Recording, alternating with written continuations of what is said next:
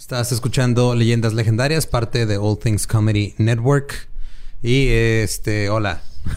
¿Qué tal? ¿Cómo están? ¿Qué estabas haciendo? ¿Estabas haciendo lengua de señas mexicana? no, bueno, fuera que supiera, güey. Nomás quise hacer ATC con las manos. Ah, All Things Comedy. Como por... Tiro barrio. Ajá, tiré barrio de, Podcast Network.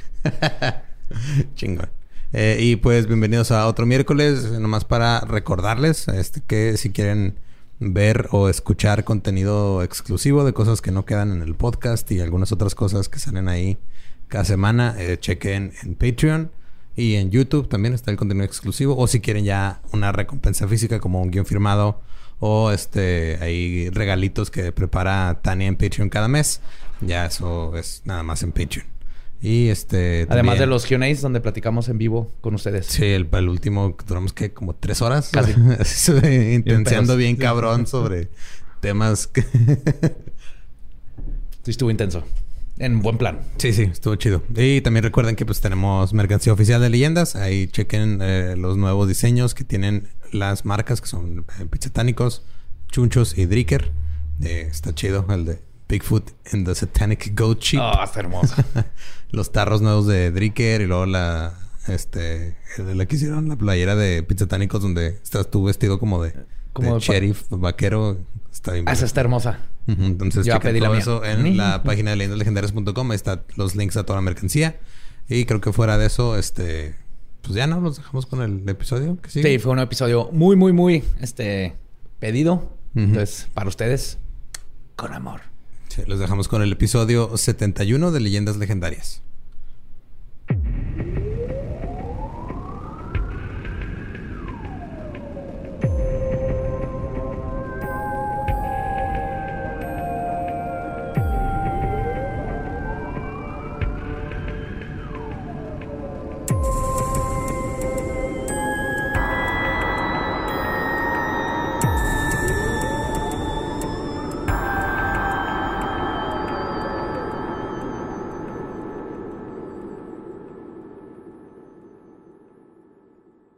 Bienvenidos a Leyendas Legendarias, el podcast en donde cada semana yo, José Antonio Badía, le contaré a Eduardo Espinosa y a Mario Capistrán casos de crimen real, fenómenos paranormales o eventos históricos tan peculiares, notorios y fantásticos que se ganaron el título de Leyendas Legendarias. Bienvenidos a otro miércoles macabroso de algo macabroso que contaremos hoy. Como siempre me acompaña Eduardo Espinosa. ¿Cómo estamos, Lolo? Está chido combatiendo el mal de puerco con un mezcal. Es la mejor, la mejor y única manera de mm. combatir el mal de puerco. Tómense un digestivo. me, comí una torta que tenía como cinco animales diferentes. Una exótica. La, exótica Sí. Está bien buena. Sí, más porque cuando no conoces el quinto animal, eso es lo que lo hace. Así. Trae salchicha, chorizo, winnie, bistec y chaguanco. No sé qué es el chaguanco, pero usted póngaselo, señor. Gracias, caballero. Póngaselo bien doradito, por favor. Sí, bien doradito. Cuando, cuando dudes de que te están sirviendo nada más piel bien doradito, vas a ver tan madre. Y Borre, ¿cómo andamos hasta acá, de este lado? Ya se me antojó la torta que estás describiendo junto con Lolo. La torta de chaguaco. Ah, cabrón. O sea, se enojó la torta y yo. Y Lolo. no, no es cierto. la torta que se comió Lolo. ah. Pues bueno, ahí les va el tema de hoy. Durante la presidencia del general Porfirio Díaz, se realizaron diversas obras de infraestructura en el país. Se incentivó el desarrollo de las vías de comunicación como el ferrocarril y algunas carreteras. Se inició tanto el telégrafo como el teléfono. También el alumbrado. Además, se erigieron diversos inmuebles de carácter público que satisfacieron las demandas de la sociedad, tales como el Gran Canal de Desagüe, el Manicomio de la Castañeda y la Penitenciaría de Lecumberri. La idea era modernizar el país, no solo en su infraestructura, sino también en la forma en que trata a sus prisioneros, y Lecumberri era el símbolo de dicho cambio. Y hoy vamos a hablar del desmadre y el terror que fue la prisión del Palacio Negro de Lecumberri. Que ya lo hemos mencionado con eh, Goyo. Con Goyo. El chalequero. El chalequero. El, desmuerto. ¿Quién, ¿Qué más estaba? Estaba el otro güey, ¿no? Que también era ¿Cómo le decían el asesino el que... Que nos lo mandaron justo después de que hicimos el, el de Goyo, lo estuvieron mande y mande. El asesino del teléfono celular. No, todavía no había celulares en el porfiriato, güey. Eso, no, es lo que nos esconden, pero Porfirio Díaz inventó la primer torre 1G. 1G. Era un ojete, pero es esa parte. Sí, un ojete, exactamente. había un otro que ah, no me acuerdo, güey, pero no me acuerdo de la foto que tenía cara de loco el güey y que había, no me acuerdo si les, los había como les quitaba el cuero cabelludo o algo así. No me acuerdo, pero voy a hablar de varios que estuvieron ahí. Pero sí, básicamente todo mundo que fue de todo mundo, hasta los 70 estuvo en Lecumberri. Ok. O sea, lo difícil de este tema fue cómo reducirlo al tiempo que tenemos. o sea, son el, el Lecumberri es el timbiriche de las prisiones, entonces. sí, señor. Lecumberri es el timbiriche de las prisiones. Y ahorita vamos a ver, tal vez luego en, algún futuro hablemos de otras celebridades que estuvieron. Digo celebridades en la manera. Si hubieron celebridades, celebridades y hubieron notoriedades, notoriedades. Pero tal vez luego hablemos de eso. Así que, pero ahorita les voy a traer así como el juguito de qué fue la prisión de Lecumberri. el juguito de Lecumberri. Me imaginé el meme del perrito con su juguito de Lecumberri. pues la idea de Lecumberri era modernizar el país. No solo en su infraestructura, sino también en la forma en que trata a sus prisioneros. Y Lecumberri era el símbolo de dicho cambio. Antes de la reforma del artículo 23 de la Constitución, donde se abolió la pena de muerte, las cárceles en México eran antiguos edificios de gobierno o iglesias que habían quedado en abandono tras la implementación de las leyes de reforma, momento histórico donde se despojó al clero de sus bienes. lo escribí, me hizo llorar y ahorita que lo leí, bueno, me voy a leer. Justicia. Sí, justicia. Les cobraron impuestos, les quitaron, tenían propiedad. No redondeaban todavía. Y estos lugares básicamente se enfocaban solamente en recluir a los individuos en los que les daban una sentencia de muerte. Pasaban un tiempo ahí dentro por alguna falta menor o los condenaban a castigos corporales como azotes y trabajos forzados. O sea, esa era la cárcel antes en México. Ah, te mantenemos un ratito o te ponemos una chinga, 20 azotes o esto, ¿no? Y lo te soltaban. Entonces, Disculpa, me perdí la parte en donde cambió. Ajá, sí. de hecho, de hecho, es lo que nos va a dar cuenta en este episodio. Eh, igual que siempre que hablamos de algo de México, así que en el porfiriato, y podría estar hablando de 2020 y las cosas han cambiado muy poco. En la cuarta transformación, así lo mismo. Seguimos con lo mismo. 20 años después. Así que ahora, con la reforma, se necesitaba un lugar donde los prisioneros pudieran pasar mucho tiempo incluso toda su vida adentro, en caso de que esa fuera su condena. Condenas vitalicias. Ajá. Pero nació el concepto, y no eran vitalicias, en México todavía no hay vitalicia, pero sí te pueden condenar a 60 años, por ejemplo. si tienes 40, pues técnicamente es vitalicio. Pero nació el concepto de rehabilitar, en cierto sentido. Lecumberri era modernista en esto. La idea era la de educar y reintroducir a los criminales a la sociedad. Había clases de primaria, talleres de carpintería y zapatería, juegos de dominó y ajedrez, se practicaba el box e incluso les llevaban un circo de vez en cuando para entretenerlos. Y las personalidades de la época como Silvia Pinal, Silvia Derbez y Tintán fueron a darles show a los. Pues, todavía pasa, güey. Sofía Niño Rivera, Ricardo Pérez daban shows en la cárcel. Ah, sí, claro. Pero, o sea, Lecumberri cuando empezó a ver si era esta idea de. Simón Johnny Cash. Darles el... Eh, Jeffrey, este, Jeffrey Rose, ¿no? Es el que también. Jeffrey Rose hizo su Rose. Hace Rose, güey, a los carceleros, güey. Sí, qué miedo. Sí. Pero se ríen. Sí, imagínate cagársela, si creen. ahí, sí te cancelan, pero con un filero en el Ah, en, ese especial de Jeff Ross eh, se, va contra un skinhead bien cabrón, güey. Y si hay una parte donde el güey lo está viendo con cara de te voy, a, matar, güey. Me vale ver que me estén grabando. sí, entonces la idea era bonita. Y empezó como algo bonito. Como todo en México, güey. En México las cosas empiezan bien. Por eso celebramos cuando empiezan las cosas, como celebramos cuando empezó la revolución y la independencia. No celebramos cuando se acaban porque nunca acaban bien las cosas en México, güey. Siempre nos enfocamos en... Era... Teníamos un buen... Buena idea, ¿verdad? Cuando empezamos este es madre, güey. Sí, México en general es buena idea, pésima ejecución, güey. Sí, es el resumen perfecto, güey. Con gente hermosa atrapada en medio, güey. Nuestra selección es el reflejo de... Sí, sí.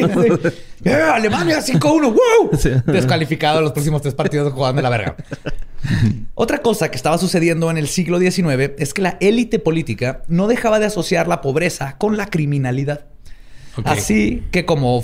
Les digo que no cambiado Así que como forma de, y cito, mejorar la imagen de la sociedad mexicana, se comenzó a regular el funcionamiento de las pulquerías, se prohibieron las fiestas y reuniones, obviamente de las clases bajas, a quienes veían como muy susceptibles al ocio y el desorden, y al criminalizar sus actividades se podía, y cito, mejorar la condición de esta clase social.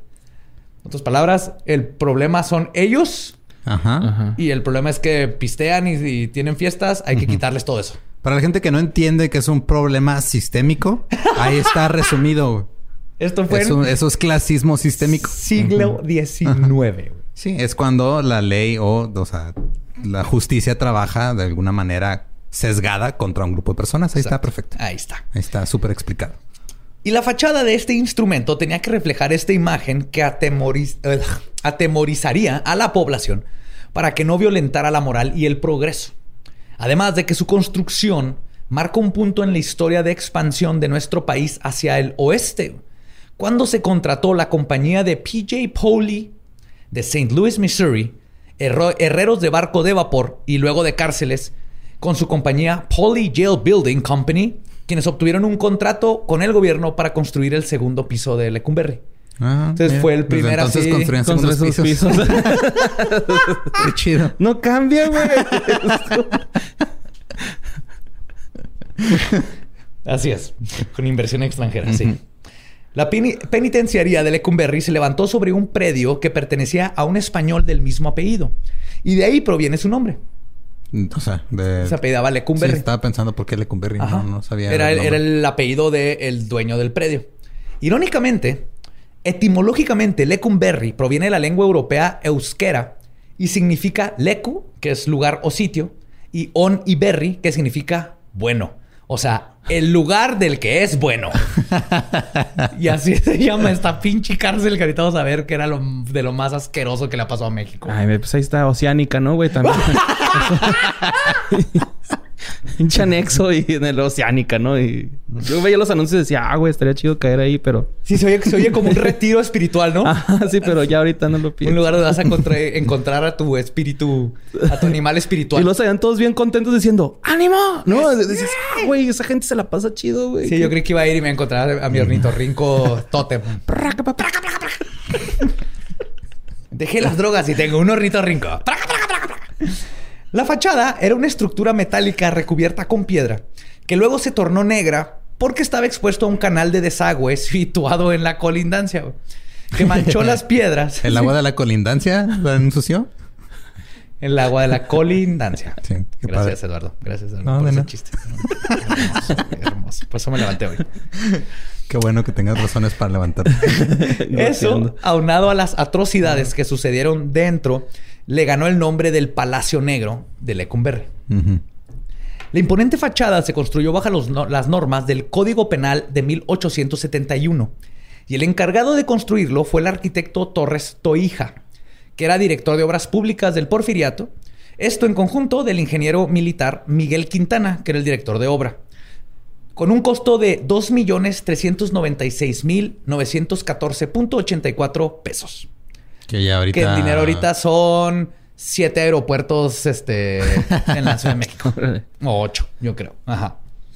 Tiene forma de un rectángulo de 222 metros en sus lados norte y sur y de 248 metros en el lado este y oeste. Abarca una superficie de 5 hectáreas. En vena a seguir con el modernismo, se adoptó el sistema penitenciario que estaba en boga en Europa y los Estados Unidos, conocido como los panópticos. ¿Han los panópticos? Me suena la palabra, pero creo pues, que no tiene nada que ver con... Yo aprendí el panóptico cuando estudié arte, por eso, porque es, tiene, con filosofía y todo esto. El panóptico. No tiene nada que, ver con... Todo. Ajá, ok. No, pues, Yo me fui con Nortec, güey. Así, Nortec. Panóptico Orquestra. Sí, no, yo, me fui con estos este, negocios híbridos clásicos de México. tenían a Norte, este, una banda norteña ahí en medio de la cárcel todo el tiempo tocando 24-7. Estaría chingón. No, es que ya ves que luego de repente en México, como somos bien emprendedores, mezclamos negocios así de mercería y taller mecánico. Dije un panóptico, pues panadería y oftalmología al mismo tiempo. pero no, güey, no, no, no, está bien. ¡Comas el pan! Lentes de concha. ¿no? la vista! Lente concha, güey. Es que todos hacen con concha. A, E, F. Es que primero, güey. Que es bueno. Para, o sea, para poder comerte el pan, cómetelo, cómetelo, tienes que verlo primero, güey. O sea, no se puede. Sí. ¡Ve el pan! ¡Ah! Velo, velo, velo, velo. ¡Ah! ¡E! ¡F! No alcanzo a ver la otra. ¿Cuál es? ¿Tres? ¿Línea tres? ¡Ah! los que no entienden, los que no hayan visto ese video van a decir, ¿qué chingados está pasando? güey?"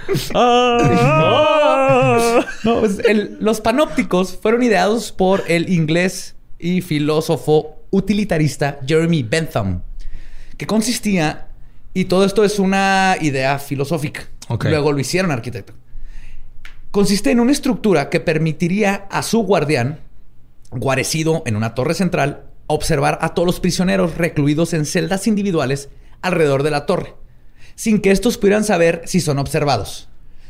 En otras palabras, es una cámara de vigilancia. Ajá. Cuando no habían cámara de- donde no puedes ver dónde está la cámara, entonces no sabes si te está apuntando a ti o no.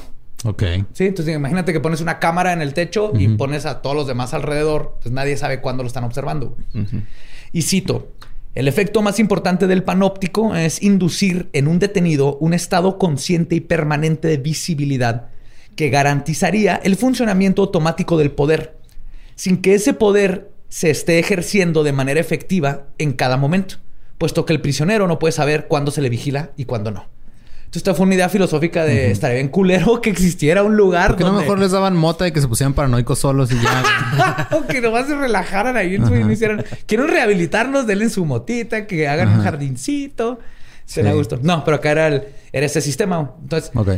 Hay una, hay una torre central, ahí hay un vato que los prisioneros no pueden ver al guardia, entonces no saben a dónde está volteando el guardia en cualquier momento. guardia dormido todo el día. Sí, podría estar dormido, pero igual que esas cámaras que tienen el domo negro, Ajá. Sí. entonces no sabes si está apuntando o no. Como en Guardianes de la Galaxia, ¿no? Que la prisión está así en medio del... Esa, eh, la de Guardianes de la Galaxia es un panóptico, ajá. Ajá. Bueno, fuera que ahí sí se ve el guardia, pero sí.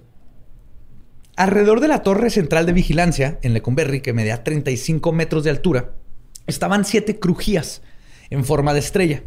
Cada crujía, que eran como pasillos donde estaban todas las, las celdas, tenía 860 celdas individuales capaces de aislar y mantener incomunicados a los reos uno del otro.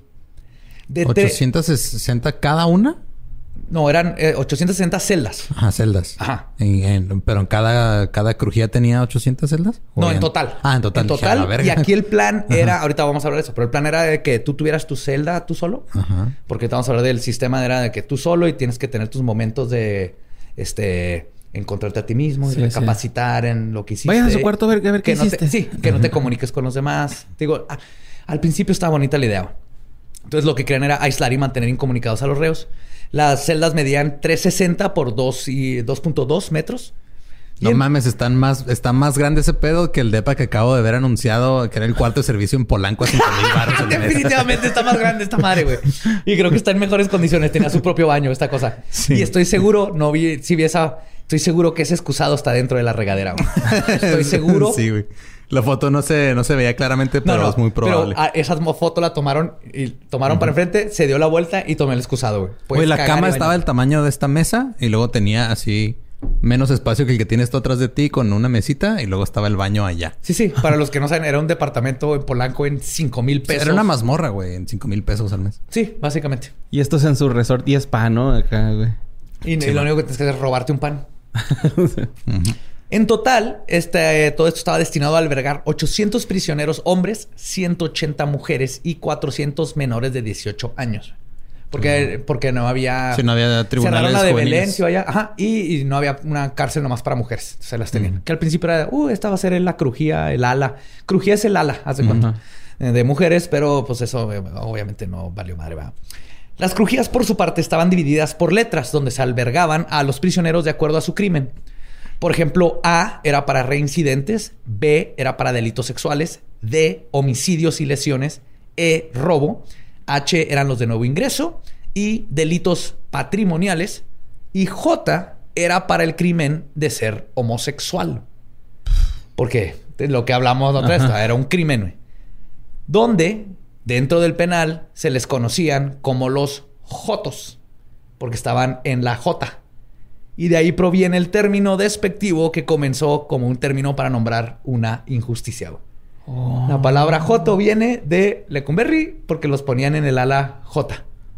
Oh. A los que están arrestados nomás por ser homosexuales.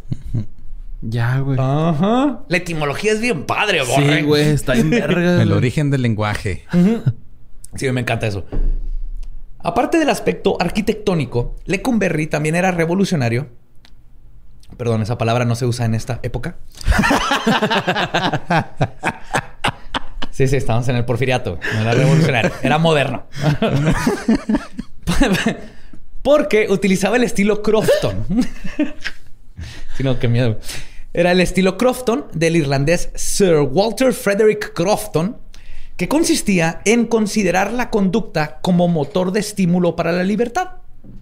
En otras palabras, si te portas bien, te tratamos bien y sales antes. Ok. Entonces fue Crofton. Ah, Walter Frederick Crofton. Ireland. Ay, Eso no sé hacer el, el acento. está bien. Tú Nomás tú nomás quieres Kant. Crofton. Es la única que sé Kant. ¿No? Que dicen Sí, mucho más Kant. inglés. Eso suena muy... Kant. ajá, eso suena más australiano que... Sí, irlandés se llama irlandés. Kant. Kant. Ah, Kant. Anyways, el punto aquí era eso. Es lo que ahorita conocemos como el, eh, la buena conducta y salir y todo eso. Es de Crofton. Este sistema se divide en cuatro partes. Superación, rendimiento laboral y buena conducta. Y luego libertad preparatoria. Ajá. Eso es cuando te ponían como en el halfway house. La, la cuarta etapa. O sea, que te ponen como... Sí, nomás no sales de ahí, pero ya estabas Ajá. como casi libre. De hecho, él básicamente... Que fue era lo que hacía Goyo, ¿no? Que salía al cine y a pasear y todo. ¿No era ese pedo? Sí, no, pero lo de Goyo era porque él Era tenía lana y era Ajá. corrupción. Sí, Ah, no. Goyo ya, ya no, le- no le tocó nada de esto. güey. Tenían este, el- el- al- en la cárcel tenían trabajo externo y encierro nocturnos. Eran parte de las técnicas que usaban. O sea, en la noche todo el mundo se va a dormir en su celda personal para que pienses. Este, le tenían libertad condicional, vigilancia penitenciaria periódica y finalmente te daban la libertad total, que era un sistema de, de vales o boletas constituido con el título para obtener tus beneficios de libertad. O sea, te portas bien y eventualmente esta libertad preparatoria era de, ok, ya puedes andar aquí, puedes empezar a trabajar, te damos vales y puedes comprar cositas con los vales y aparte puedes salir antes porque estamos viendo que eres una buena persona y cambiaste. Es como cuando te ponen una estrellita en la frente en el kinder, ¿no? Acá. Ajá. Ajá. Y cito, el régimen penitenciario consta de tres periodos. En el primero solo se le dan a los reos los alimentos indispensables para su subsistencia y se les incomunica por tres meses. En el segundo trabajan los leos en, reos en talleres de herrería, carpintería, zapatería, etc. Y en el tercero se retira toda incomunicación a los presos y si su conducta es buena se les concede libertad preparatoria. Es como un secati, güey, esa cara. sí, güey. Eh, yo estuve en el secati, Sí, güey. sí, yo sé, güey. Por eso me dio un chingo de risa. güey. Ay, güey. Y así la va. pasaste mejor en, en la cárcel que en el Secati, ¿no? no, el, seca- el secati es como una cárcel, güey. Acá la raza es bien pasada de lanza, pero machín, güey. Acá pasan los profes y los morrillos así como si lo filerearan con un desarmador, güey. Sí, güey, son bien Pero si aprendiste electricidad, ¿ah? Sí, güey, sí, sí. Sí, sí, tú me ayudaste Soy a técnico electricista sí. habitacional. Fuck yes. Oh, yeah. Y así vas poco a poco ganando más libertades dentro del penal hasta que eventualmente sales libre. O, si tenías dinero, todo era diferente. Ah, claro. Porque nada cambia en este sistema que tenemos y la verdad es que Lecumberri era un microcosmos del sistema político y social que se tenía y tristemente que seguimos teniendo. Como es afuera, es adentro. Básicamente. Pero, siendo México, la propuesta penitenciaria de Lecumberri con su política reformatoria quedó como algo utópico, ya que la calidad de vida y proyectos para la reinserción social rápidamente fueron olvidados y todo se convirtió en un caos con abusos, torturas, un sistema judicial que básicamente metía a cualquiera que no tuviera dinero para defenderse al penal o que fuera homosexual y eventualmente para 1976 la cárcel que debía alojar 996 prisioneros tenía alrededor de 6000. 6000 personas en donde no cabían ni mil. O sea, la Ciudad de México otra vez. o sea, los patrones ahí están, güey. Todos los patrones se siguen repitiendo. Sí. Sí, ma. En algunas instancias, las celdas individuales de 3 por 2 metros albergaban hasta 15 personas. La prisión se inauguró el 29 de septiembre de 1900. Después de 15 años de construcción, perdón, después de 15 años de construcción. Dime ahí mi- mi se inauguró después de 15 años de construcción. Sí. El 2 de octubre llegaron sus primeros cinco presos. Y cito: El zapatero Rafael Buendía, Buendía, de 33 años, mestizo, de tercera clase social. No mames. Esto es oficial. ajá. Las crónicas cuentan que se resistió al ingreso armando un escándalo. Estaba además el tenedor de libros puertorriqueño Antonio Andino, que estaba ahí por meterle un tiro a su jefe. No, no sé si se refieren a su papá o a su jefe de trabajo. No, supongo No, que era no, su de- jefe de trabajo. Sí, ¿verdad? Sí, de trabajo. El tercero fue el canastero indígena Manuel Zúñiga, que apuñaló a su hermano en una borrachera. Hace verga, güey. Sí. Y se sumaban al minúsculo grupo eh, el cochero. No sé qué significa. Lo, lo traté de googlear, no googleé Supongo- cochero. Supongo que hace coches. Robar coches, Sí, ¿no? asumo. No, o, No sé si No sé. robar. o roba partes de ¿O coches. coche automóviles? El cochero. ¿Abusa sexualmente de automóviles? Mira. O se deja cochar el cochero. Vamos al cochero. No sé, pero no es sé. el cochero Pedro Sánchez. Que le encajó un puñal a su amante. O sea, no importa que es cochero, lo- Ajá. estaba ahí por, por matar a alguien. Ajá. Y Zenobio Godoy, que mató a una de las ocho mujeres con las que tuvo más de 20 hijos. A la verga. O sea, tu- tuvo 20 hijos en total con 8 mujeres diferentes. Sí. Y se llama Zenobio, güey. No mames. Güey, güey, yo neta amo los novios del pasado. Yo quiero tener novios de antes, güey. ¿Novios de antes? Novios, nombres de antes. No, chida la proyección, güey. nombres de antes. Imagínate, güey, este Gonzalacio, güey. Gonzalacio. Badía o Bromuriano Badía, güey.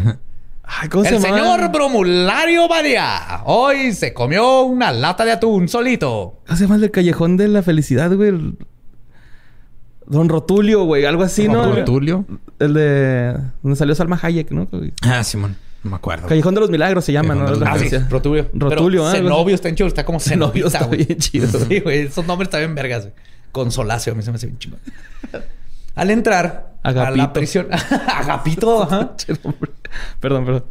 Al entrar a la prisión de Lecumberri te preguntaban tu edad de nacimiento, edad, si eras soltero o casado, escolaridad. Tu edad de nacimiento siempre es cero, ¿no? Sí.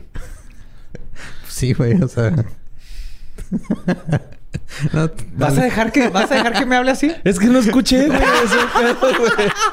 Es que, ajá, o sea, te preguntan tu año de nacimiento tu edad. No te tu año preguntan de tu edad de nacimiento. Sí, ¿cuántos años Está haciendo sus tecnicalidades matemáticas. Es ¿no? el- que hace Eduardo. Güey. Que echa a perder mi narrativa hermosamente Son güeyes burocráticos. deditos, no matemáticos. No saben No, no calcular. fui yo de pendejo que pusiera fecha de nacimiento. Sí, todos nacimos al cero. Mira, ahorita la gente todavía sigue procesando el hecho que dijiste que querías tener novios como de antes. Ah, sí. No, pues, como te de preocupes. Con De esos bien caballerosos. Sí, Ajá, ¿qué con tal? bigotito, que tenían su propio caballo. Eso es un plus para mí. bueno, a mí llega un vato, eh, súbete a mi caballo. Sí, señor. Vámonos. ¿A dónde? No me importa, tienes caballo. Vámonos. Te preguntan si eras soltero o casado, escolaridad, nombre de padres, domicilio o trabajo y qué religión profesabas. güey. Ok. Sí, porque a final de cuentas, si alguien era de otra religión, en este caso obviamente no iba a haber así como que mucho musulmán o este satanista. Pastafariano. Pero, ajá, pastafariano, pero si eran, si eran hebreos, Ajá. si eran este nativos y tenían una religión nativa, les iba a ir de la chingada, güey. Sí, mejor decir católico, ¿no? Sí, católico. Ajá. ¿Qué religión eres? Padre águila blanca que embarazó a mujer. De ese, yo. Ujú. Así. Ah, brazos al lado. Sangre. Como, como carne de Cristo. Te tomaban las huellas digitales, tomaban foto de frente y de perfil y te daban tu uniforme de rayitas como de caricatura. Ok. Sí, sí. Que luego cambiaron por a un azul gris que incluía un gorrito con tu número de identificación. sí. Pero eso sí que en México, y esto es algo impresionante porque cuando ves cosas en Estados Unidos, hay uniformes en la cárcel. En México eh, no hay uniformes en las cárceles. güey. O sea, aquí en El Paso, Texas, te meten a la cárcel municipal y te dan tu uniforme naranja o azul con tu número, todo. No sé en qué cárcel en México donde, la- donde Sí. ya te dan uniforme. Cafecito, ¿no? Les dan uno así como Sí, beige. Pero en la mayoría anda la gente normal, así con tu camisa, tus jeans. Ni siquiera te dan un outfit nuevo para. Digo, ya estás triste porque estás en la cárcel. Mínimo que te den a estrenar algo, güey. Es lo que yo pienso, es que ese es mi pensamiento. No creo que sea nuevo. Puta. La neta. Y recuerdan el bonito sistema Crofton diseñado en Irlanda para mejorar la vida de los internos, pensando que eran individuos que cometieron un error, pero esa no era una razón para arruinar toda su vida.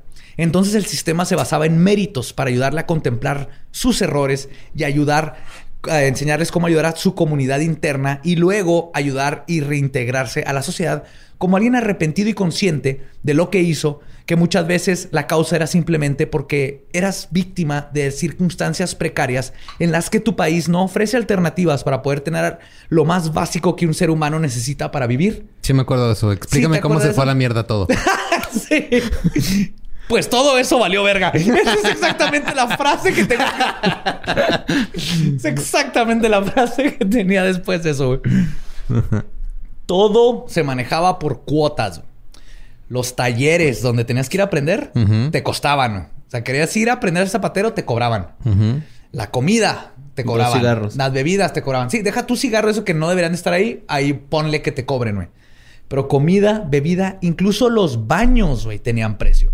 Te querías ir a cagar y te iban a cobrar para poder ir a Eso sigue pasando en cualquier baño de la Ciudad de México. Sí. Sí. ¿Cómo eran chicuarotes? Deme dos cacas. deme dos cacas. mira cagada, mira caca. No, deme dos cacas. Para el dinerillo. La celda que te tocaba tenía que ver con cuánto dinero tenías. Y los precios variaban de los mil a los tres mil pesos. ¿Los precios o los precios? Los precios. Ah. Ajá. Precios de la celda. O sea, si tenías... Los precios de los presos. Te cobraban, ¿en qué celda quieres estar? ¿En qué crujía? Era cuánto dinero tenías. Como ejemplo de lo caro que son estos precios, de mil, de mil a tres mil. Uno de los presos, Ladislao Ramírez Tapia. Ladislao, güey. Te digo, está bien vergas, güey. Tenemos que regresar esos nombres. Purgó una condena. Y, lo curioso es que en todos los países es eso. O sea, si ves nombres antiguos gringos de Inglaterra, de Brasil, son nombres así de ¿what? Como que eh, tenían más caché. Tal vez. Ajá. Pero tal vez nos falta el contexto social en el... Broncolito Gutiérrez. Broncolito Gutiérrez. Ponle así a tu bebé, güey. No. o sea, que Gutiérrez sea su segundo nombre. No. Gutiérrez López Montiel. No sé, si, no sé si se apellida el papá. pues Ladislao por una condena de años, güey, por robarse unos lentes de sol de 7 pesos en 1953. Se jugó su libertad por 7 pesos. No mames. Y ahí te cobraba mil pesos una celda normal, güey. X, donde no estaba tan culero. También existían celdas que costaban 15 mil pesos, conocidas como, y cito, de los macizos, que eran los que ya tenían, el varo. Los chidos. Sí. Como la mayoría de los internos eran gente de escasos recursos que el gobierno estaba básicamente purgando de la sociedad, para pretender que solo había clases altas. Como cuando escondieron a los indigentes de reforma. Ah, sí, igualito. ok. Ninguno podía pagar estas cuotas y eran obligados a vivir en celdas con hasta 18 personas más. Y es donde nacieron los vampiros. Sí. Se amarraban el cinto, ¿no? Para dormirse en la reja acá. Sí, sí. No me refiero a las criaturas desmuertas, hermosas, inmortales que brillan en el sol como un caballero que sale en un strip club en la madrugada. Conocemos la brillantina y el peligro de vampiros. Era como se les decía a los que aprendieron a dormir parados, se amarraban el cinto porque no había espacio. Gente se dormía en los baños, entonces no pueden ni dormir en los baños. Te tenían que dormir parados. Qué loco. Yo nada más he despertado parado. ¿No más? Lo dices como si... Erección, Joe. Ah. Oye, también en la bestia, güey, se, duermen así en el tren. Se amarran del cinto al. Para no caerse del tren, güey. Pero en la bestia es algo que gente se sacrifica y trata para hacer una vida Aquí es una cárcel que supone que el gobierno tiene que mantener mínimo este tenerte una camita de piedra. Ah, sí, darte la estás bajo mi cuidado aunque sea un castigo y tengo que dar lo, mínimo que es un lugar donde dormir, no mames. Pobrecitos. Sí, güey. Todos eran explotados y extorsionados por los jefes, comandantes y cabos. También las autoridades celadoras y defensores de oficio sacaban su tajada. Los primeros que les tocaba la lana eran aquellos que mandaban al interior de la crujía una mafia organizada existente desde las primeras décadas perdón, de la vida penal, gracias a que las autoridades del penal las permitían y les cobraban cuota ellos mismos. Entre ambos controlaban el día a día. Los segundos eran los, sus ayudantes. Cobraban y mataban por ellos. También habían comandos que hacían de lo suyo, como el autodenominado la suástica. Ese nombre, no sé por qué tiene connotaciones negativas. sí.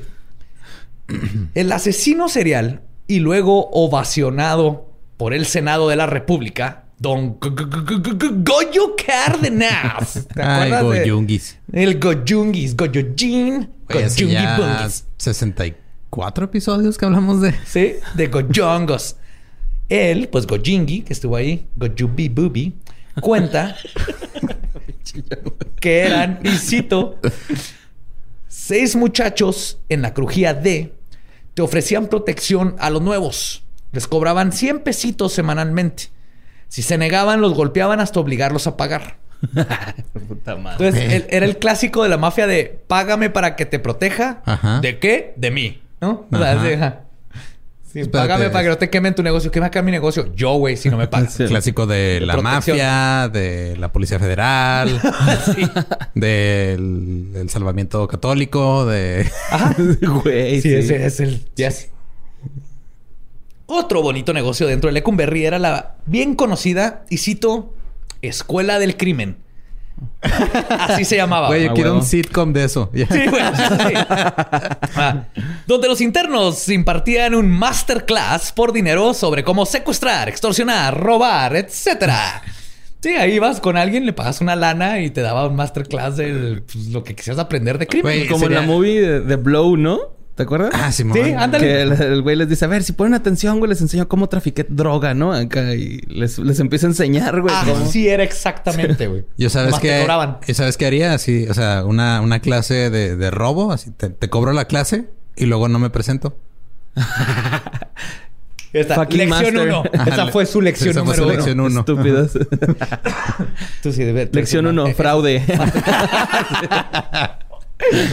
¿Quieren el siguiente curso? Páguenme 200 Pues, don ovacionado por el Senado de la República y asesino en serie, Goyojinis, Gabungis, Bungis, Changi, Bagu, Gilis Cárdenas, también cuenta que era común que presos... Güey, ¿te dio un aneurisma en la mañana? ¿o qué? Es que habla el Goyungis. Es el señor Goyungis que todo el mundo lo trató bien. Te pegaste en la cabeza. Estuviste mucho tiempo en el calor. ¿Todo bien? Es, es el, el, único asesino en serie en el mundo que un senado de la república ha ovacionado y lo aplaudieron. Hay que respetar al Goyungi Bungi. ¿Que no también al caníbal japonés le hicieron lo mismo? No lo ovacionó, lo recibió con aplausos. Ah, ok. No. Bueno, él decía que era común que presos que tenían condenas altas se, se divertían jodiendo a los nuevos, aventándoles cigarros de marihuana dentro de sus celdas. Y luego le hablaron a los custodios para que les aturraran otros 10 años encima, güey. no mames. Sí, güey. O sea, así que, no, señora, yo estoy aquí. Me dieron tres meses porque me robé un ese güey tenía hambre. Le aventaron un cigarro de mota y lo, ¡ese güey tiene mota! Órale, de 10 meses eh, más, este, 10 años. Sí, güey. yo me lo comía en chinga, güey. Preste acá. O, era Cisorder acá. Cisorder lo aventaban ah. y luego le hablaban al guardia y el guardia lo encontraba. Y obviamente el guardia sabía que era mamá, pero ya es más compa del de acá. Eh. pues estaba bien culero, güey. Era gente muy culera haciendo cosas muy culeras. Y esto crea un ambiente. Creo que eso, eso resume leyendas legendarias en, en, su totalidad. Gente culera haciendo cosas culeras. sí, básicamente. Es lo que hemos estado explicando en, la mayoría de los casos. Y justamente dentro de estos reos que tenían condenas largas, muchos al grado de que ya no saldrían con vida, podrían ser encontrados, contratados, perdón, para matar a alguien. Por una módica cantidad, obviamente. Y eran conocidos como los pagadores, quienes no tenían nada que perder si les agregaban otra decena de años a su condena, y sus víctimas eran conocidos como los suicidados. Porque después de ser asesinados los colgaban para aparentar un suicidio. Hijo, como Jeffrey. Suicidio. sí, güey. Sí, exactamente. Sí, así de... Así de...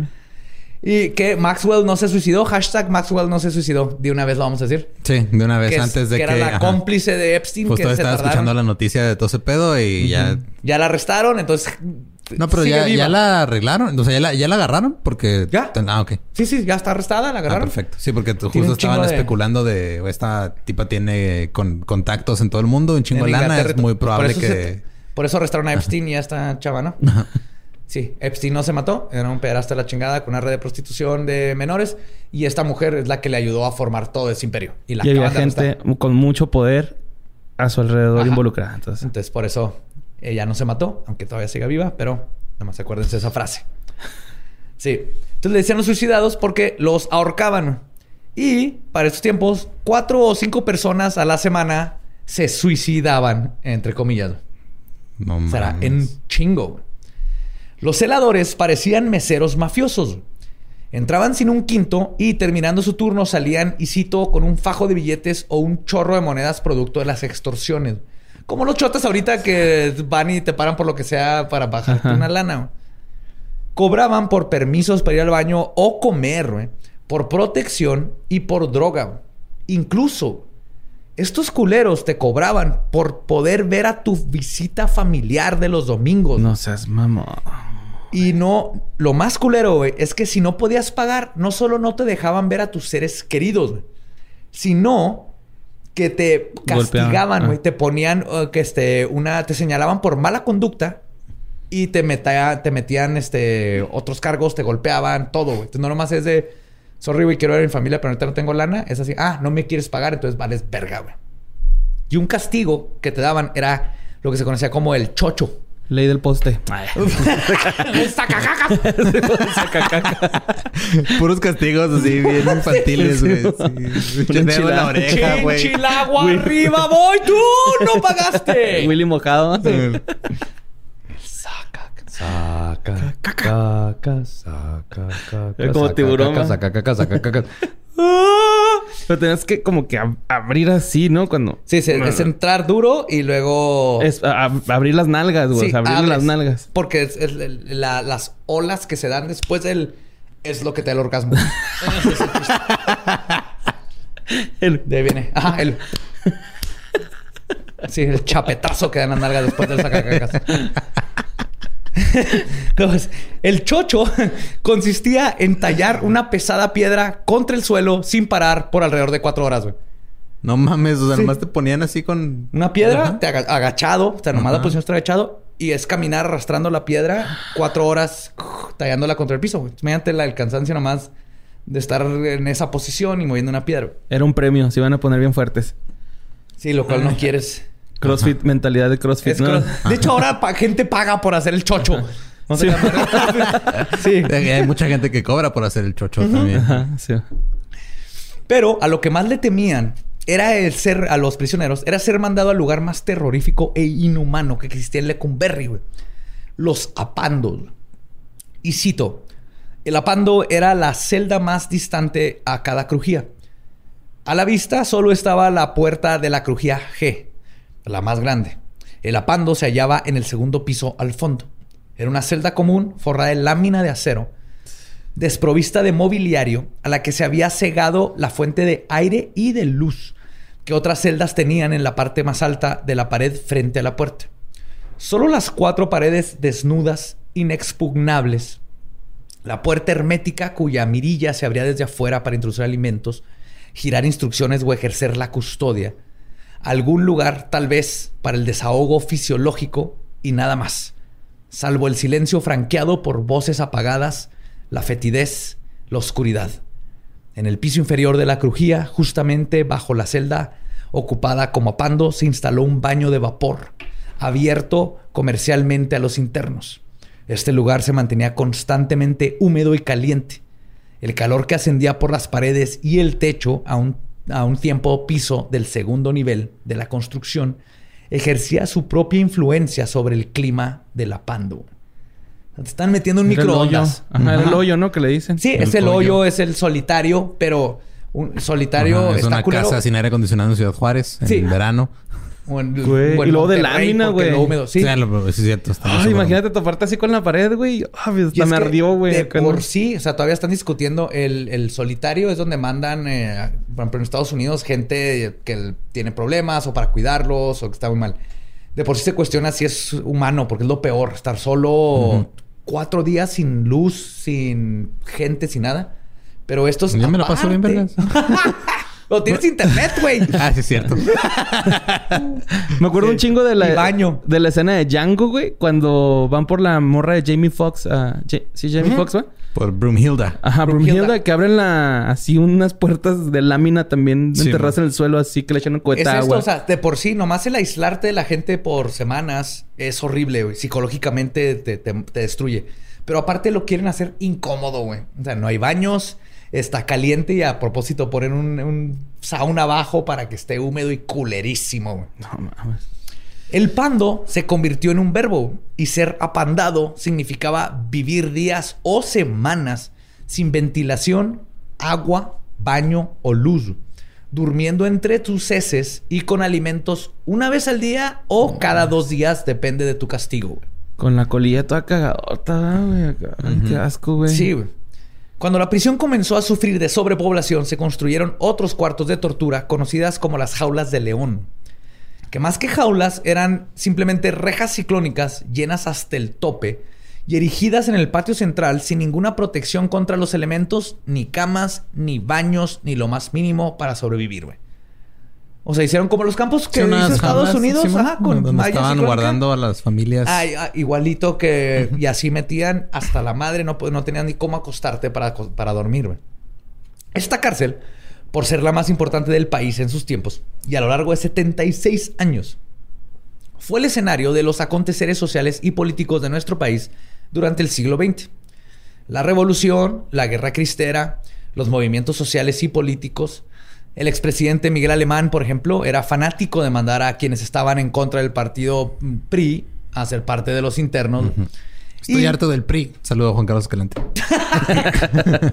Y Lecumberri fue el silencioso testigo cuando el 22 de febrero de 1913, el 33 presidente de México, Francisco I. Madero, y el vicepresidente José María Pino Suárez fueron interrumpidos junto antes de ir a dormir por el coronel Joaquín Chicarro, quien les informó que serían llevados a la penitenciaría. Cuando llegaron se les indicó que debían entrar por la puerta trasera, a lo que Madero le contestó al mayor Francisco Cárdenas, y cito, no hay puerta trasera. Los automóviles donde traían al presidente y vicepresidente se detuvieron. Cárdenas obligó a bajar a Madero y en cuanto este puso pie en la tierra, Cárdenas le disparó en la cabeza. Y esto es lo que se conoce como la decena trágica. Bueno. Uno de los eventos. Uno de-. Pero sucedió ahí en las puertas de Lecumberri. Bueno, en donde no habían puertas de Lecumberri, que Madera o- ahí supo que iba a valer verga. Sí, de hecho se dicen que cuando los iban llevando, Madero le dijo a Pino Suárez así de... ¿Me vas a chingar, Eres- no, no, Ah. era, era el vicepresidente. Le dijo, güey, no, vamos a salir de esta, chingón, güey. Este, todo lo que hicimos estuvo bien vergas. Este, love you, buddy, buddy. Love you, buddy. Se abrazaron por última vez y luego le- pues, lo mataron. Entre las personalidades que pisaron este lúgubre, lúgubre recinto estuvo el muralista Alf- este, Alfaro Siqueiros, Ujú. quien entró a la prisión por cargos de rebelión y motín. Y por rebelión y motín me refiero a que entró a la casa de León Trotsky, donde se encontraba junto con su esposa y su nieto e intentó asesinarlos a balazos, güey. Pues eso es un motín, ¿no? Pues sí. Pablo Neruda lo visitaba y en ocasión, en una ocasión le llevó un maletín lleno de pistolas. Y cito, por si un día de estos comienza la revolución. Wow. Yes. Sí, sí, sí. Estaban así listos para Para los chingazos. pinche chingazos, comunismo, va a entrar en putazos, va a llegar Rusia, más te vale que tengas pistolas dentro de la cárcel, güey. Dentro del penal, Siqueiros pintó la escenografía para la obra de teatro escrita por el reo Roberto Hernández Prado, del título Licenciado no te apures. Qué chingón. Está verguísimas, güey. este- que era una crítica a los abogados que comúnmente extorsionaban a sus clientes o los estafaban. Obra que fue puesta en escena por y para los convictos. Mm, qué padre. Álvaro Mutis, poeta colombiano, pasó 15 meses en prisión por demandas políticas durante la dictadura de Rojas Pinilla. Este, José Agustín, uno de los más grandes exponentes de la literatura de la onda, estuvo preso siete Qué meses. chido, ¿eh? ¿eh? En este, acusado de posesión de drogas. Y el encierro lo orilló a escribir en bolsas de papel donde le llevaban sus tortas. No mames, pobrecillo. Sí, güey. La obra de El Rock en la cárcel. Ajá. Jailhouse Rock. Ahí tengo Elvis ese Presley, libro yo, güey. No lo he leído, la verga. Está inspirada en su estadía. Órale. El escritor William Burroughs también pisó. ¿Burroughs estuvo en Lecumberry? Sí, güey. ¿Cómo chingados llegó Burroughs a Lecumberry? Prepárate para esto, güey. Ok. Terminó Lecumberri después de que intentó jugarla al William Tell y le disparó a un vaso de ginebra que su esposa se puso sobre su cabeza. Y obviamente y mató a su esposa. Sí, sí. O esa es la historia que nos cuenta Sí, Burroughs, güey. No, sí, yo, yo he leído esa historia también, pero yo lo leí con una manzana, güey. No, William Tell es William con Tell lo manzana. hizo con la ah, manzana. sí, sí, sí. Sí, Burroughs se fue con un vaso de ginebra. El punto es de que el... Pero también fue- mató a su esposa, ¿no? Este güey, con la manzana, güey. Tell, no, Tell sí, sí estuvo chingón. Burroughs no, porque todo el mundo estaba pedo. Pero ni siquiera sabemos si fue verdad o no. Lo que es verdad es que mató a su esposa. Sí, ma. Sí. Lo otro que es un hecho es que él dijo que estaban jugando a William Tell, pero no hay forma de saber si. Pero sí le dio un balazo en la cabeza. Solo duró 14 días en prisión. Qué huevo. ¿Qué pedo? ¿Por qué güey? creen? ¿Por qué creen? Dinero. Tin, tin. Yes, yes, yes. En la masacre del 68, 160 estudiantes fueron llevados a Lecumberri, güey, donde fueron torturados y llevados de crujía, perdón, llevados de crujía en crujía para que fueran abusados sexualmente. güey. Ah, no mames. Sí, como tortura, nomás por ser estudiante haber estado ahí. Entre ellos, este, entre estos prisioneros por el 68 estuvo el escritor José Revueltas, quien pasó dos años y medio solo por ser parte del movimiento estudiantil.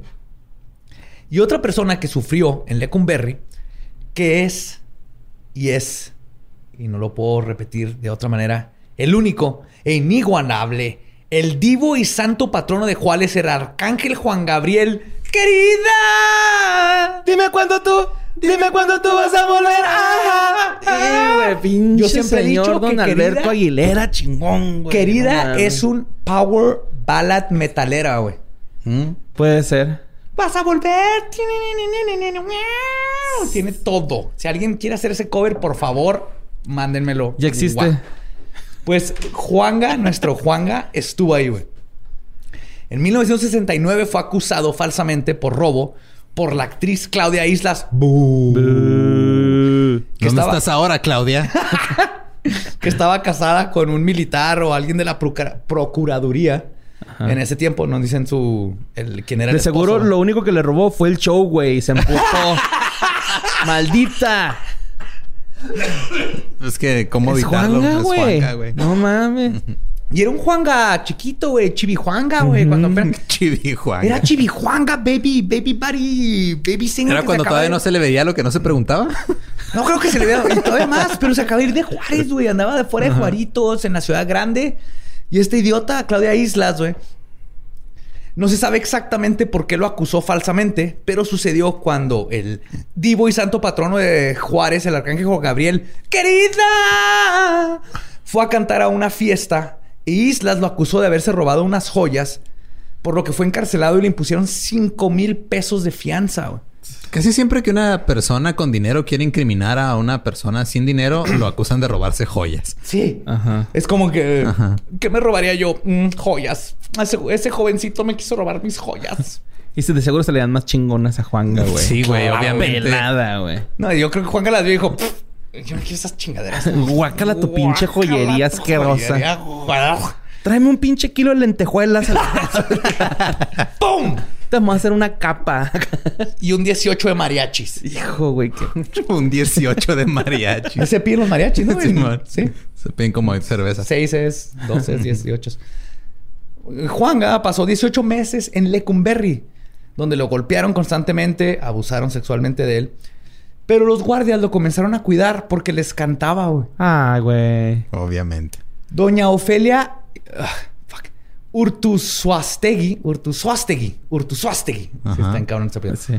Ofelia Urtusuastegui conoció al divo y santo patrono de Juárez, el arcángel Juan Gabriel. ¡Querida! Así- es que si no lo digo No, completo, sí, güey. No, lo, no lo digas normal, güey. No, no. Dilo así, por Sí, favor. claro. No, lo está diciendo normal. Respeto a Sí, quien respeto. es como el amor, Respeto es a como quien el respeto Ajá. merece, güey.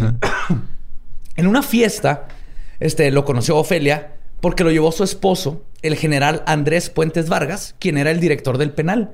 Y que sacaba el divo y santo patrón de Juárez, el arcángel Juan Gabriel, querida, a fiestas privadas. Ok. O sea, ya vio su Ajá. que cantaba bien chingón. Entonces, dentro de la cárcel lo empezaron a cuidar porque era un amor y cantaba. Y luego el, el director lo empezó a sacar. Y cuando Doña Ofelia lo conoció, inmediatamente se apiadó de él. O sea, él platicó con él y dijo, ¿tú qué chingados estás haciendo aquí en la cárcel? ¿no? Y Juan le tienes dijo, que estar en el Palacio de Bellas Artes, güey. No mames. tú, de- tú eres. Tienes el que Palacio de pararte, tú tienes que pararte en un escenario y luego caerte, güey. Ese es tu destino. Tienes que tirar tu tequila, güey, de tu copa. las obras de arte adentro de ti. Tú eres el palacio de las artes. y este, cuando pasa todo esto, ella, doña Ofelia, decide sacarlo de la cárcel, güey. le paga su fianza y aparte, este, le dice a su esposo que tiene que subir su, este, pues, su folder de- del crimen, lo- la carpeta de investigación. Carpeta de investigación. Que la suba hasta arriba y que arreglen todo. güey. Y es así como que, vámonos. Y además los pedó en su casa por 11 meses. güey. Ay, güey. 11 meses ahí lo tuvieron. Y todo esto sabe por ¿Cómo qué? se llama la señora? Ofelia. Así se le va a llevar mi hija, güey. Va. No, no es cierto. no, chance sí, güey. Sí me gusta ese Ofelia. nombre. Daniela acá mandando mensajes. Sí, pero Juan ¿qué te dijo que si no fuera por, por doña Ofelia... Ajá. No dice, hubiera llegado a... hubiera- o ya estaría muerto o seguiría en la cárcel, güey. La neta. Pero, pero, pero, durante su estadía, el divo y santo patrono de Juárez, el arcángel Juan Gabriel, querida, escribió y cito, no tengo dinero, me he quedado solo, tres claveles y un rosal e iremos de la mano. ¿En la cárcel? En la cárcel compuso esas canciones. güey. No tengo ni dinero ni nada que dar. Esa es la que le cantaba a los guardias. Ah, yo Lo creo. único que tengo es amor para... No mames, no había pensado en eso. Na, na, na, na, na, na, na, na. Güey, no había pensado que. wow. Pues no sé, Se puso es más probable. intensa esa Ajá. canción. Y sus experiencias fueron la base de la película Es mi vida de 1982, protagonizada por él. Y no se puede hablar de una cárcel famosa sin hablar de sus fugas famosas. Y Lecumberri fue testigo de una de las más bizarras y surreales en la historia. En 1974, Dwight Worker, oriundo de los Estados Unidos, cruzó a México donde se inventó una historia de que había recibido un balazo para justificar traer enyesado un brazo, donde había escondido 800 gramos de cocaína. Se me aflojó el moco, güey. El Se moco sabe, el, el moco sabe. Sí, a mí se me apretó la mandíbula. Su plan no funcionó y fue arrestado por las autoridades mexicanas y mandado a Lecumberri. Estamos hablando ya de los 70, ¿eh? ok. Donde eh, en estos años registraba 200 muertos al año, güey. Es un Es chingo. un Gente chingo, güey. se te muere en una cárcel, güey. 200 muertos al año Sí. por estar en una cárcel. Ajá. ese ¿Cuántos sí. 200 entre 12, Lolo? 200 entre 12. Mira, ya. Pregúntame cuando no tenga mezcal en frente de mí, güey. Pero. Son menos de 3.6% al cuadrado. Como que tres personas y media se iban muriendo. 10 güey. personas al mes. Ay, güey. más de 10 Más de personas 10 al Más de personas al 10, mes. Como güey. 16 ¿Cómo personas. justificas eso, holy ¿Cuánto? fuck? ¿Sí? ¿Sí? Sí, 16, ¿verdad? Ay, güey. A la verga. Pues Worker narra que llegando fue golpeado por los comandos que trabajaban para los guardias de la crujía. ¿Se acuerdan los que empezaron en el porfiriato, güey? Esto ya son los 70, güey. Y ellos tenían una bandana blanca amarrada en el brazo para identificarlos. Y su función era dar latigazos y todo tipo de castigo a los presos. Y aquí ya no tenías pinche uniforme y habían látigos en la cárcel, güey. Lo, eh, lo habían puesto en la crujía O. Esta crujía era liderada por un Fernando, quien pagaba dinero a los guardias específicamente para que le llevaran estadounidenses, güey, que se dedicaba a extorsionar.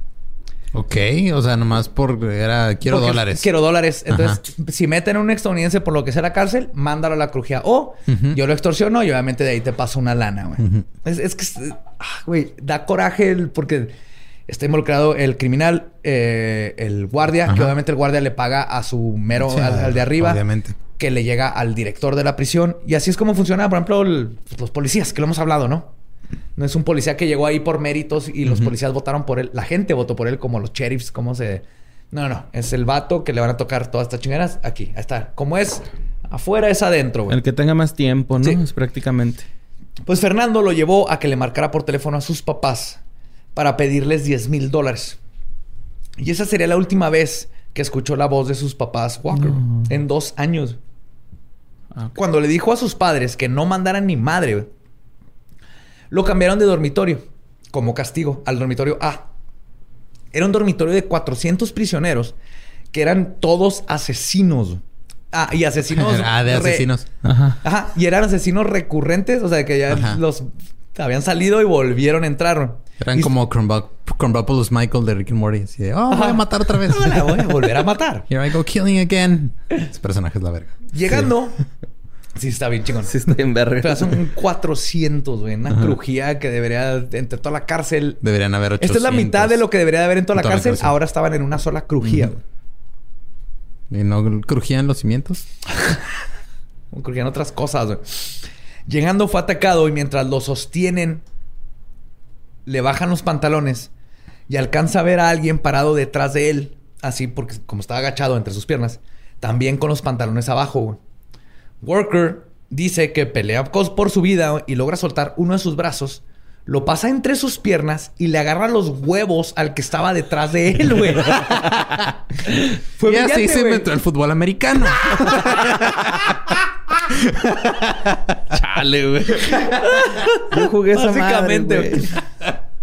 Pero sí, güey, eso hizo, pues, lo agarró y no lo soltó. Y este, el de atrás estaba gritando, los demás. Es que, güey, yo sí creo que en una pelea es válido, güey, ¿no? ¿Que agarrar los huevos a alguien? Ajá, o golpear los huevos. Claro, al menos que sea una pelea uno contra uno, así Ajá, que box, tú y yo como box, caballero ajá. vamos a boxear, Ajá. tú y yo vamos a De a por chole. honor. Ajá. De Sí, pero chole. Para sobrevivir se vale todo. Sácale ojos, pégale.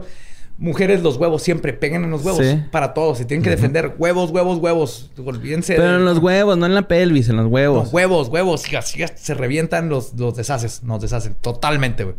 Pues hace esto, güey. Y para hacer que soltaran a su compa, otro reo lo apuñala en el abdomen, güey. Lo que lo manda a la enfermería, güey. Sobrevivió y decidió hacer una huelga de hambre por 17 días para ver si las autoridades estadounidenses se enteraban y presionaban a México para que lo deportaran. ¿Tan así? Sí. La respuesta de los carceleros en México y del sistema penitenciario fue llevárselo al ala psiquiátrica. Ah, qué padre. El apando, donde estaba, porque era un apando ahí en el ala psi- psiquiátrica, además de no tener luz y estar constantemente escuchando los gritos de los prisioneros con problemas mentales que obviamente no les daban ninguna atención psicológica. Cuando llovía, se llenaba, se salía el agua del drenaje del piso, güey, e inundaba las celdas con heces. De todo el drenaje de la cárcel. No mames, así como mi casa cuando recién me cambié, güey. Eso le pasaba a mi Shan, güey. Se me pasó una vez a las 3 de la mañana después de... Está culerísimo. Vomité, le bajé, se tapó y se salió todo. güey. Ah, qué Ay, culero, no, güey. Sí, güey. Sí, bien Horrible. culero, güey. Después de varios Nosotros días... nos pasó. ¿Te acuerdas que nos pasó eso, pero en, en un hotel? Ah, sí. Güey, pues en el Airbnb a mí me pasó, güey, cuando nos fuimos a México. Ajá. Le fui a miar, güey, en la mañana y pues me sequé el pitillo con papel y lo uf, aventé el papel, le bajé. sacaste el pitillo? Yo siempre me seco el pitillo, güey, para que no me salgan cosas. Mi pitillo tiene que estar limpio siempre, güey. Pero no lo limpia el, el papel. Sí, lo secas. Sécalo, Pero- sécatelo, güey. ¿Por qué no te lo secas, güey? Lo mueves para que salga todo. La pipí. Ah, no me vas a sacudir la verga, güey. Lo seco. Pero bueno, el pedo fue que... que le bajé, güey. ¿Sabes que la pipí es este... Este, estéril. estéril? Te puedes tomar tu pipí. No debes de... Pero te la podrías tomar en una Pero emergencia. ¿no? es que yo tengo capuchita, güey. Pues ¿cómo me voy a traer el pitillo miado, güey? No, pues... el- Quitas la capuchita y luego... Igual sí, que yo... me, pero me gusta ¿verdad? secármelo bien, güey. Está bien. Nomás te estás desperdiciando papel. No sé qué sabes. Y luego le, le bajé, güey, y se me vino ¿Cuánto- toda el agua, Pues güey. claro, porque le está echando papel cuando no deberías, güey. ¿Cuántos árboles han muerto por mantener tu pito seco, No Mario me Arturo? importa, mi pito va a estar Se seco, puede güey. secar con él. O sea, lo, lo, lo meneas y lo, le sopas. Como el resto de la humanidad. Y tomas ese tiempo, platica con él. Y cómo anda, güey. ¿Todo bien? Güey, pues yo, ¿Qué ha yo a veces me lo seco, güey. Acá, pues, ¿qué tiene, güey? No, pues no tiene nada. Nada más estás desperdiciando papel. mi Sí, no, nosotros no pasamos, estábamos en un hotel y luego llovió y la, y la parte como de la terracita del cuarto Sí, a tenía, ajá, se empezó a salir del, del, re- del resumidero estaba ahí, empezó a salir. Así era, pero estabas encerrado en un cuarto. encerrado en un cuarto sufriendo horrible. Uno por uno, Y seguro tenías que traer los pies mojados y el pito también, güey, por no secárselo correctamente, güey.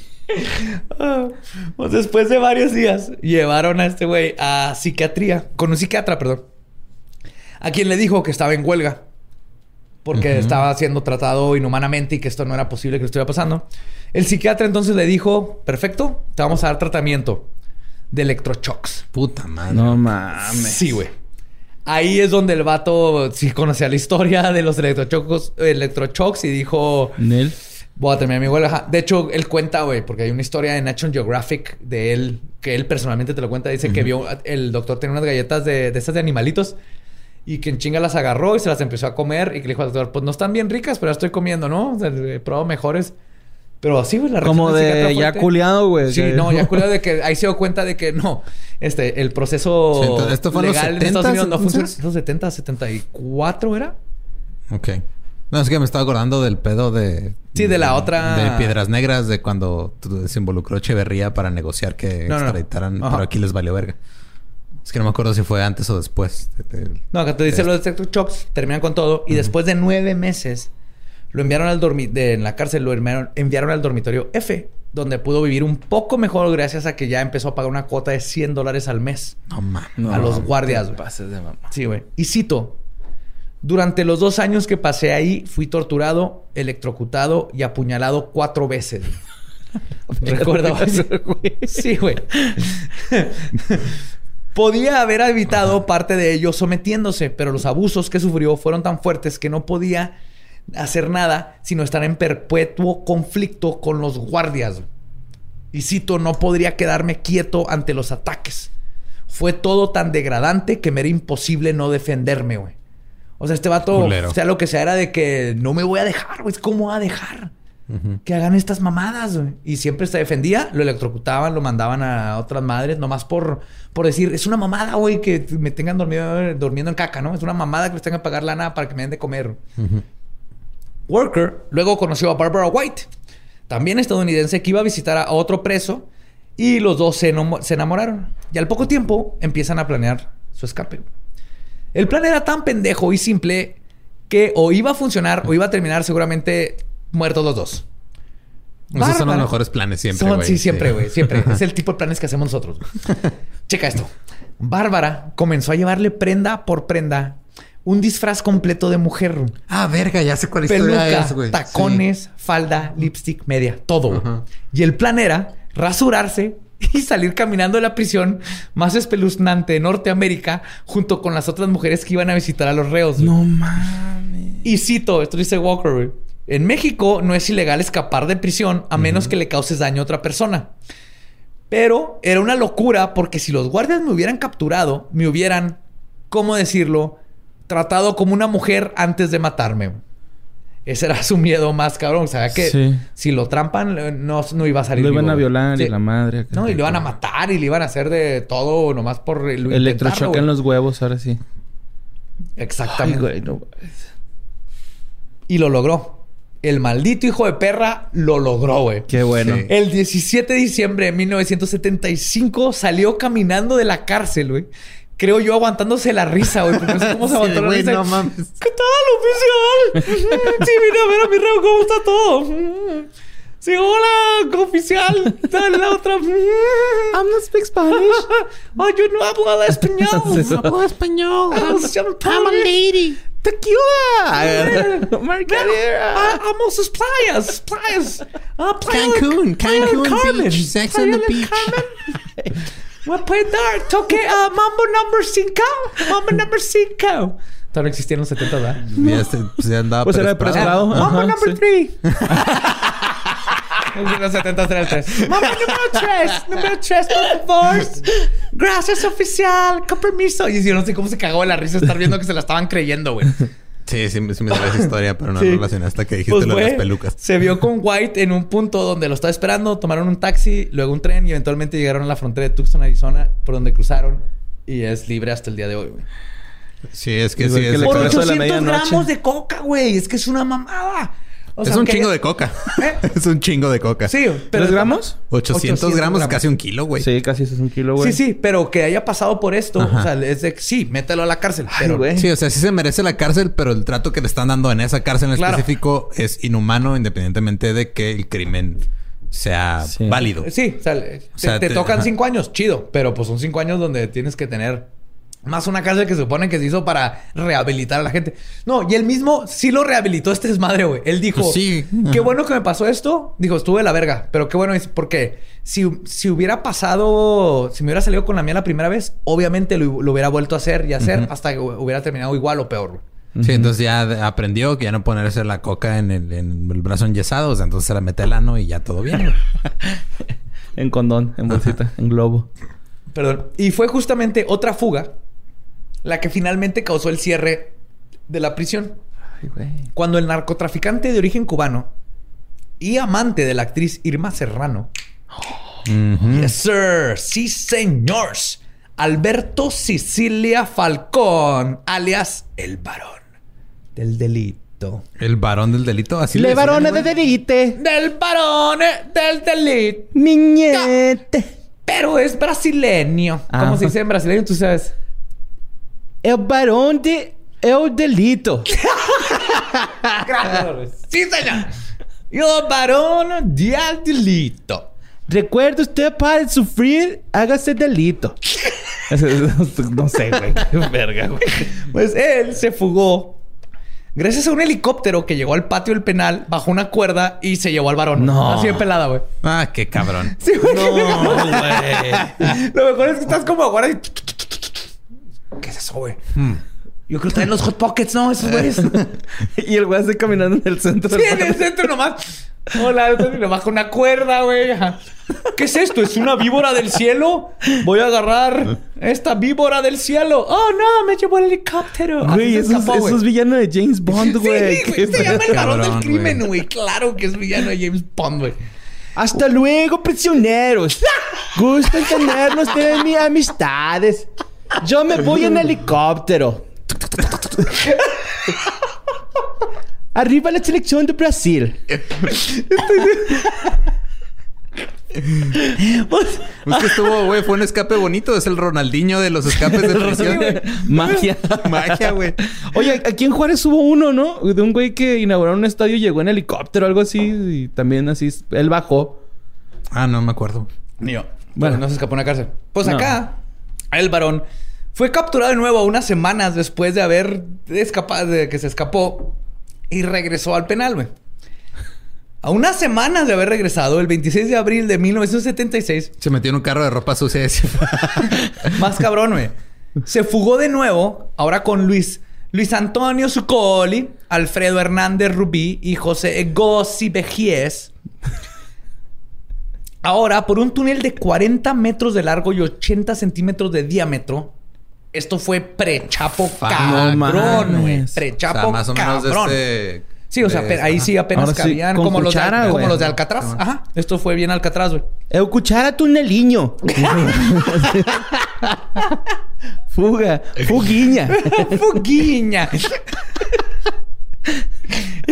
que cavaron desde el corredor de la cárcel hasta una casa localizada en San Antonio, Tomatlán. Estaba ahí, pues, a pinches este, 40 metros de la cárcel.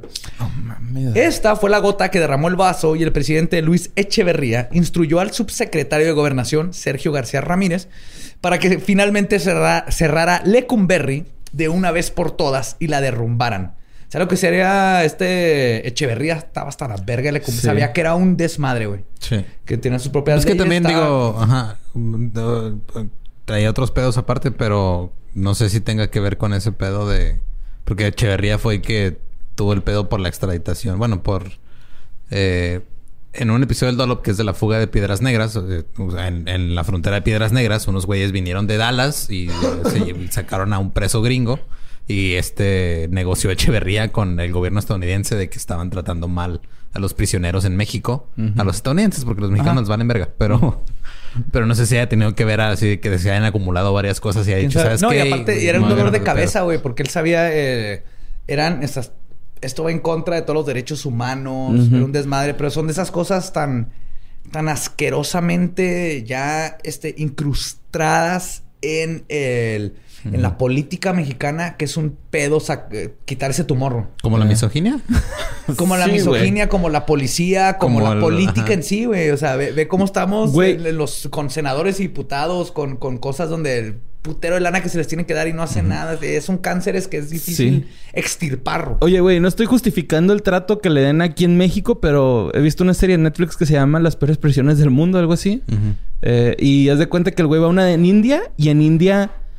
O sea, si un güey se. Haz de cuenta que, por ejemplo, si ahorita aquí en México un güey le da COVID, güey, lo aíslan de, de todo el penal y luego a los güeyes que están portando culero van y lo meten con él, güey. Y, y- ajá, sí, güey. O sea, hay gente así muy, muy enferma así de neumonía o cosas así bien. ¿En la India hacen eso? en- algo así, no me acuerdo bien dónde- en cuál prisión, güey. Pero los, a los prisioneros los meten así todos, güey, en una área donde están todos enfermos. No, y para que están enfermando, güey. en todo el mundo, güey. O sea, Sí, sí, hay un problema. ahorita hay un problema horrible con las prisiones privadas y como básicamente son fábricas de esclavos, güey. Sí. El punto no es que una es peor que la otra, es que todas están mal. Sí, están de la verga, Eso es algo bonito que tenemos que aprender. Puede, puede muchas cosas estar mal al mismo tiempo.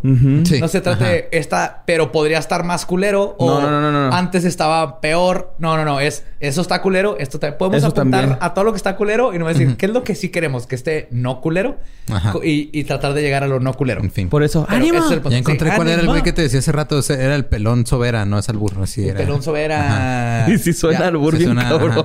ajá. Sí, era... El güey estuvo en, en Lecumberri. El pelón Sobaras. Sí, pero me, yo me quedé con la idea de que le quitaba el cuero cabelludo, pero no, él estaba pelón. Él está pelón. Pues después de esto, Echeverría luego se reunió con un grupo de especialistas quienes lo convencieron de que no destruyera a el Palacio de Lecumberri. Y cito de parte de Echeverría: Detesto Lecumberri, pero si ustedes que saben dicen que hay, un que, hay que conservarlo, conservémoslo. El Palacio Negro de Lecumberri fue cerrado oficialmente el 26 de agosto de 1976 y fue remodelado y convertido en el Archivo General y Público de la Nación. Fue algo bueno, fue que, bueno, si es algo... To- Toma, Joe, vomita aquí, güey, después de haber citado Echeverría, güey. Gracias, Borges. Gracias, Borges. Dios, ey, es el trabajo Sí, de, de- güey. de alguien que documenta y, y tiene que citar cosas. Pero ahí no termina la historia del Palacio Negro de Lecumberri. El haber sido testigo de tanto dolor, injusticia y tortura lo convirtió en uno de los presuntos lugares más embrujados del país. Se dice que todavía puede escucharse los lamentos de los presos, el grito de los celadores en el pase de lista y el ruido de los presos más pobres haciendo la fajina. No, la- Es lo de arrastrar la piedra. Según los vecinos, la cárcel está plagada de sonidos residuales, como el toque marcial de la banda de guerra de los presos, el ulular de las sirenas de las torres de vigilancia cuando se anunciaba la fuga de un preso, o el sonido del rugido de ametralladoras al ejecutar al prófugo. No y de vez en cuando nomás escucha así de lejos. No tengo dinero. Sí, güey. No, sí, güey. ¿Por qué chingados no? ¡Querida! Sí, güey. Yo también me quedé con eso. Y un cuanto, canto de Juan Gabriel acá espeluznante. Ah, qué bonito. Que sería imposible, ¿verdad? no se puede, No güey. se puede, Gabriel pero... no- nunca hizo... También- También cantado horrible, güey. También se dice que durante las remodelaciones se encontraron muchísimos restos humanos, que coincidiría con la cantidad de muertes que sucedieron allá adentro. Deja tú las que reportaron. Imagínate cuántas nomás no Eh, enterraban, güey, porque un chingo ni los ponían en el libro. Un gran, es un porcentaje que asusta, güey, y ni siquiera se puede calcular porque los libros están bien mal. De gente que entraba y nomás se quedó ahí toda su vida hasta morirse, nomás porque su proceso judicial nunca, nunca llegó. Nunca llegó, güey. Oye, güey, de hecho me quedé tripeando ahorita que dijimos de que eran 16 por mes. O sea, era un día había un muerto, un día no. Un día un día ¡A la muerto, un día no. Prácticamente, güey. Sí. Era un día sí, un día no. Un y día un sí. chingo de gente que estaba ahí era así de que te agarraban por cualquier pendejada. Entrabas ahí y a veces ya no salías porque no tenías dinero para un abogado, güey. Entonces era ahí te quedas para siempre. Ujú. Pero ah, todavía pasa eso, ¿verdad? La reforma del sistema judicial me... Mira, se reformó el sistema judicial. No sé cómo esté ahorita. Sí, los uniformes ya están más azul, creo. Ya son Es lo que reformaron. kaki, Ya son kaki. Pero ya... Creo que ya se arregló todo, güey. Sí, ¿verdad? Sí, este... Hubo un par de tweets y se arregló todo ah, el bien. Los tweets. Twitter for the win. Sí. Twitter for the win. Pero una de las leyendas más famosas de la penitenciaría es el encuentro de un intendente de nombre Juan, quien tuvo un encuentro con una, separa- con una aparición de cuerpo completo en ¿De la Virgen? Ah, no, ese otro Juan. 1975. Perdón, sí. Mientras limpiaba el En archivo... el 75, perdón, es que te, te interrumpí Sí. cuando estás haciendo la... 75. O sea, justo después de que nos cerraron. Sí. Él estaba limpiando el ahora Archivo General de la Nación. Cuando terminó, se disponía a guardar sus utensilios de limpieza en una pequeña bodega al final de un largo pasillo. Cuando escuchó un suspiro y en una banca estaba un hombre vestido con el antiguo uniforme gris común en los años 40 de la prisión. Esto no lo notó al principio, obviamente. Juan le preguntó, ¿quién es usted? ¿Cómo entró aquí? A lo que el hombre le contestó, otra vez no vino, ¿verdad? Juan le preguntó a quién se refería y el hombre le dijo, Amelia, mi esposa. Juan se volteó por unos segundos para dejar su cubeta y cuando volteó de nuevo hacia la banca, el misterioso hombre melancólico había desaparecido. Pero no por mucho tiempo. Un patrón espectral comenzó a suceder. Cada tercer viernes del mes, la aparición podía ser encontrada en el mismo lugar. ¿no? Juan se la topaba. Ay, pobrecito, güey. El intendente decidió indagar sobre la extraña aparición, teniendo el nombre de, Ah, del de la esposa, de del preso. Ajá. Y encontró dentro de los archivos que... Qué chingón, qué, qué práctico que estaba en el Archivo Nacional. Sí, Eh, me pregunto dónde estarán los archivos. Ajá. Qué verga, ¿no? Y está bien vergas eso. Pues, ah, oh, oh. Aquí tengo todo lo que necesito, güey. Y eh, se enteró que en los archivos venía el nombre de Jacinto, alias El Venado. Le decían El Venado por... Por cuernudo. por- porque le pusieron los cuernos. Ay, pinche él güey. se Había- inspiraron sí. para la canción famosa de... ¡Venado! El venado, que tú me pones esos cuernos y me aparezco en la cárcel. Uh, ¿no? Sí, es que está bien verga, sí. ¡Espectro! El punto es que. Este. Lo que descubrió es que el venado había sido traicionado por su esposa y el amante de ella. Quienes lo, cul- quien lo cul- quienes lo culparon por un robo y asesinato que él no cometió. Ay, qué güey, culero. no. y está bien culero, güey, Jacinto, Porque en el archivo de Jacinto decía que trabajaba para una señora de dinero haciendo reparaciones y tenía las llaves del lugar. Un día la esposa y el amante entraron a robar con las llaves de Jacinto. Algo pasó mal o Y no, pues no se obviamente sabe le si es la intención. barra El punto es que Jacinto. asesinaron a la señora y para implicaron a Jacinto, güey. ¿Quién? Esto es lo más triste de todo, güey. No peleó los cargos por no meter en problemas a su esposa, güey. Ay, Jacinto. Espérate, y se suicidó a los dos meses de estar preso, güey. Colgándose del segundo piso del pabellón, del pabellón cuarto, que colinda con el pasillo donde es visto y donde fue la primera aparición de residual, güey. Y los días de las apariciones del espectro coinciden con el viernes de visita, cada tercer viernes del mes. Y aparentemente el fantasma de Jacinto sigue esperando que su esposa lo visite. Qué triste. Y con esa triste historia fantasmal concluimos la historia del palacio. Vete de a la verga, yo. Me pusiste triste, güey. Jacinto a la verga, güey. Tienes ojos llorosos, güey. No sé. sí, güey. Güey, pues ando sensible, güey. No, güey, está bien triste, güey. Lo traicionaron y todo, güey. Pero ahí sigue el, el, el fantasma Es una de historia Juanga de a huevo que amor, güey. regresa. Sí.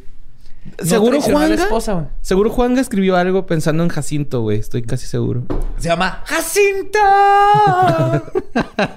que te pusieron los cuernos, mi amor. Y un cuatrote, güey, le pusieron al Dime pobre. cómo tú, dime cómo tú, dime cómo tú te vas a parecer.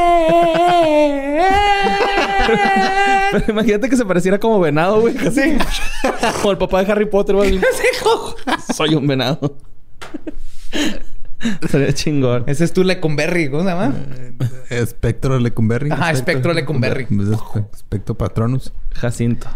Sí, así que ahí está, eso es lo, lo más que pude este, meter ahí de lo interesante de Lecumberri. Está interesantísimo lo que. Abarrotaste de información así como abarrotaron de presos Lecumberri. Sí, exactamente. Metí en una hora la cantidad de información que ellos metían en una celda de 3x2. güey. Ah, pues, este, qué culero. Pobre Jacinto, güey. Sí, güey. Lo más triste de todo esto es Jacinto, güey. Y lo más chingón es este güey, el brasileiro, güey. Sí, güey. ¿cómo se- Filho de puta. es lo único que sé decir en portugués. sí. Pues bueno, recuerden que nos pueden seguir en todos lados como arroba leyendas podcast. A mí me pueden seguir como arroba ningún Eduardo. A mí me encuentra con Mario López Capi. Y yo soy arroba elbadiablo en todas las redes. Eh, sin nada más que decir, nuestro podcast ha terminado. Podemos irnos a pistear. Esto fue Palabra de Belzebub. Siento que Choronzón me está juzgando, güey. Querida, que no ves que estoy sufriendo.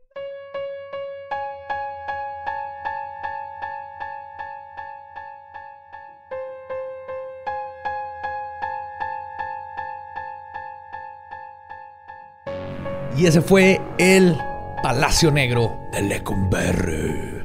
Y obviamente faltan un chorro de historias porque adentro estuvieron un chorro de personalidades, como el sapo. Que ya platicaremos eso en el extra. El sapo. El sapo. Sí, ya. Los, Sapo que, toro. los que están en Patreon y en YouTube sabrán perfectamente quién es el sapo. Eh, fuera de eso, muchísimas gracias. Espero les haya gustado. Estuvo chido este, ¿eh? Sí. ¡Querida! Sí, güey. Ay, güey.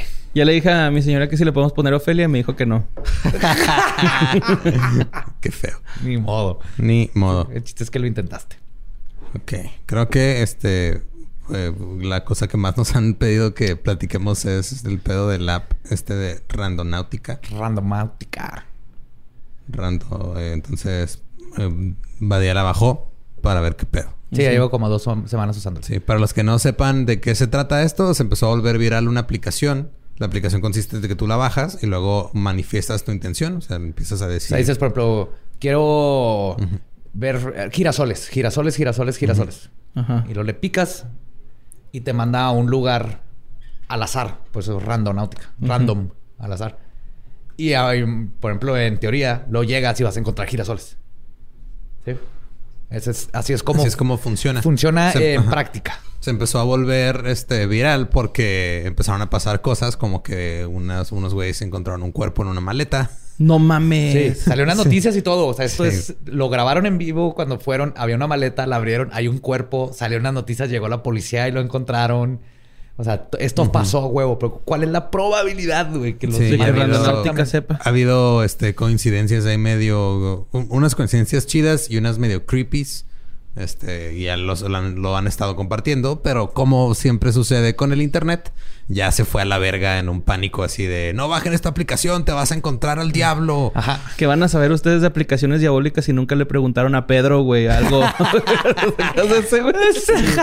Pedro responde, güey. Ay, güey, a mí se me da miedo esa madre. No me acordaba, güey. Este era un truco bien simple. Sí, sí, pero. Pero estaba chido. Pero estaba chida, Sí, güey. sí, yo, sí. yo caí feo, así.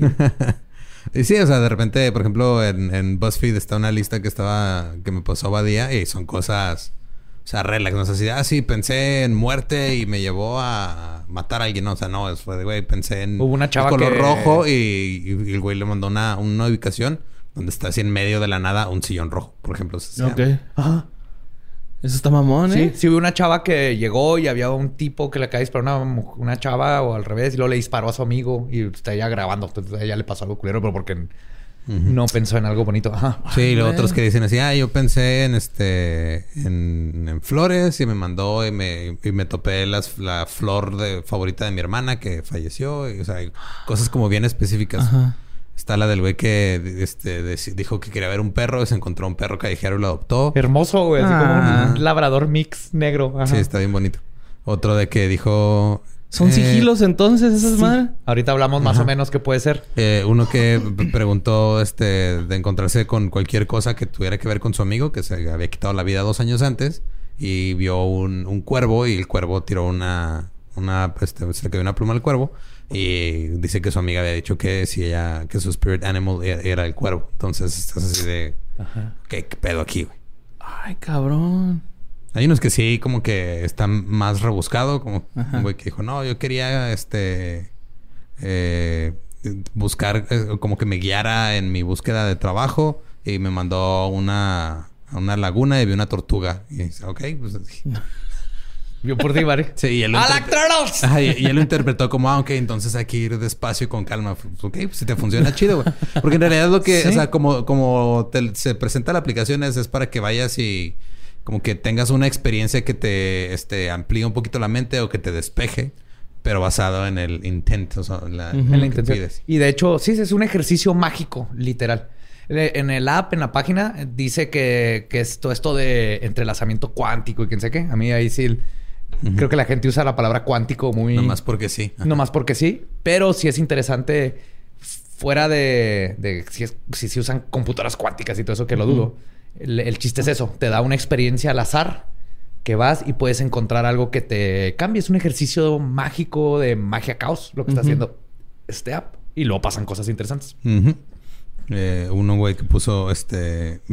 Su intención la puso como un final y lo mandó a una, este, una tumba vacía, ¿What? recién excavada. No mames.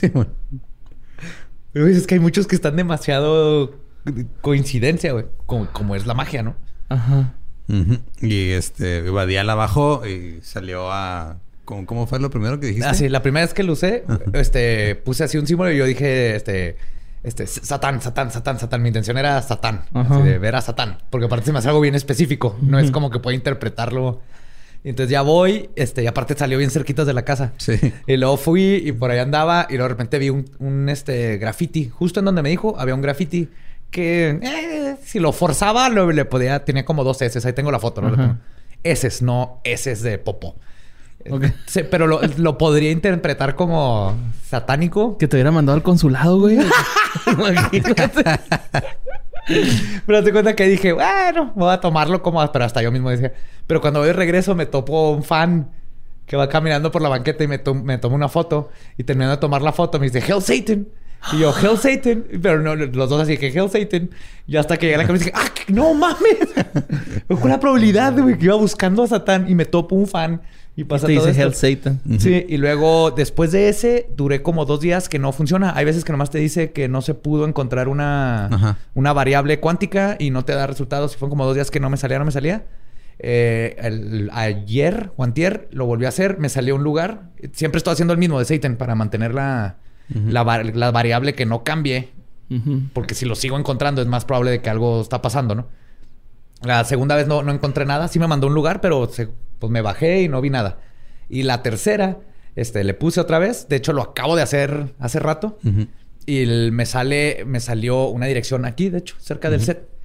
Y lo curioso es que no se ve nada, pero hay un, hay un este graffiti que dice Toas. Ok. Ajá. Es lo único que vi así, este... ah, Relacionado, sí, sí. así. No, pues dije, Toas, pues voy a ver. Lo curioso es que lo googleo. Toas. Y Google me quiere cambiar todo a Toad. Le Ujú. puse Toas, Demons, coma, demonio, coma, aceite, y me habla. Me lo quiere cambiar todo a Toad.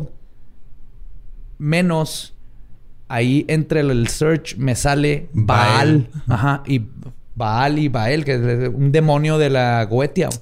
Pero me meto al artículo y le pongo buscar Toas y no aparece dentro del artículo. No sé por qué Google me lo está poniendo como resultado dentro de mi search de Toas. Mira, yo, Ah, yo lo que, yo lo que siento es que este, esa madre nomás está usando toda la información recaudada de ti en internet. Ajá, y, así de, y de todos al mismo tiempo. Y le está usando, este, como, o sea, como que hicieron un compendio. Digo, eso es como yo pienso o como quiero creer que tal vez funciona. Pero, por ejemplo, ¿cómo ibas a ver de ese, de ese graffiti? Es que, por ejemplo, o sea, eh, específicamente. eh, Para empezar, ¿cómo sabe que estoy pensando en demonio? Porque le estás diciendo. No, lo pienso. Hice, hice como un sigilo y lo estaba pensando. No lo dije en voz alta. Ah, ok. Ajá. Y luego, ¿cómo sabía que iba a llegar un fan en- Ujú. en- a ese punto?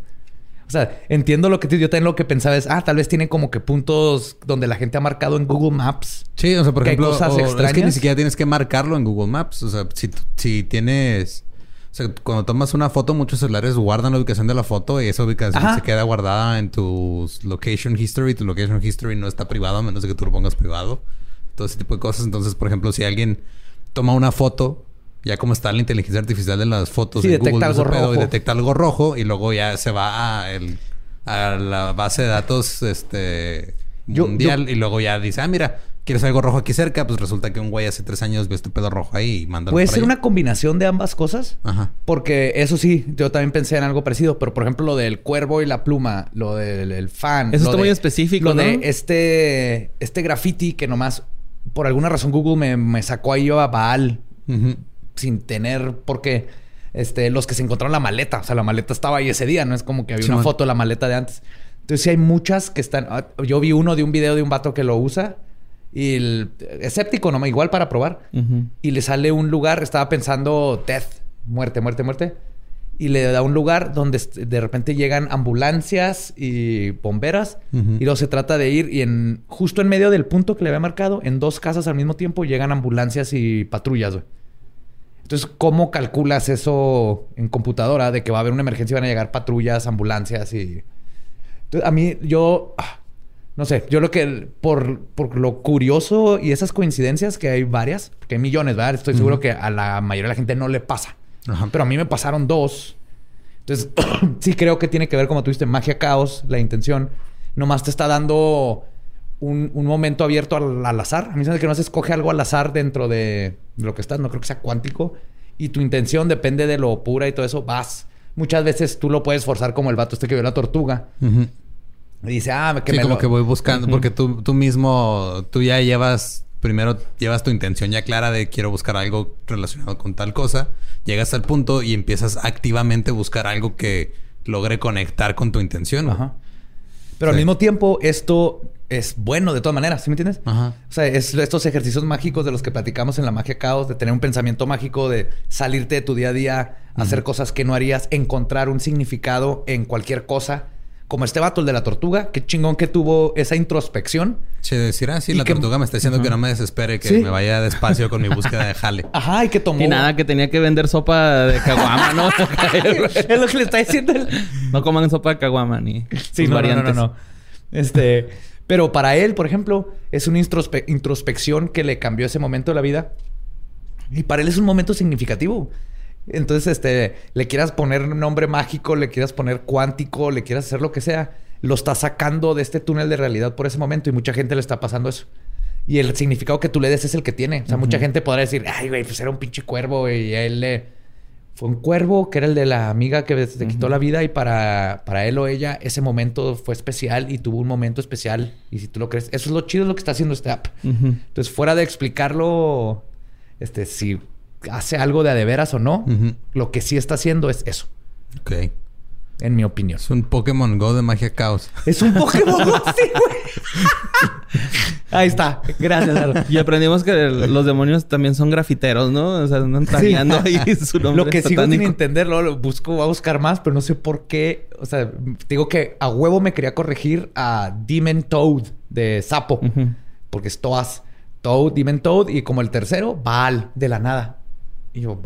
Y le piqué y lo puse en Wikipedia. Que el search no, no viene dentro de la página de Baal la palabra Taos. Pero por alguna razón Google me lo puso ahí en mi búsqueda. Sí, nomás aclarar que no necesariamente es siempre que la uses Ah, vas a llegar a encontrar algo creepy. Algo, no, güey. O sea, es, pueden ser cosas positivas o pueden ser nada más salir. Te mandó a caminar a un lugar que nunca has visto y te despejaste, güey. O sea, no es... Sí. No Sí, está sí, sí. hecha... O sea, no, no es una conspiración.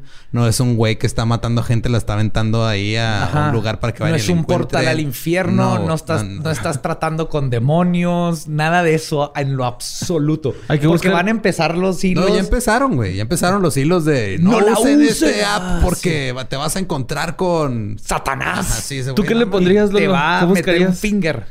Ahorita en este momento creo que buscaría un lonche. Sándwich. Lo puedes para cosas así. Sí, hay mucha gente que le pone, por ejemplo, yo vi muchos bien padres que ponían nomás este happiness. Y los llevaba a lugares. ¡Oh, la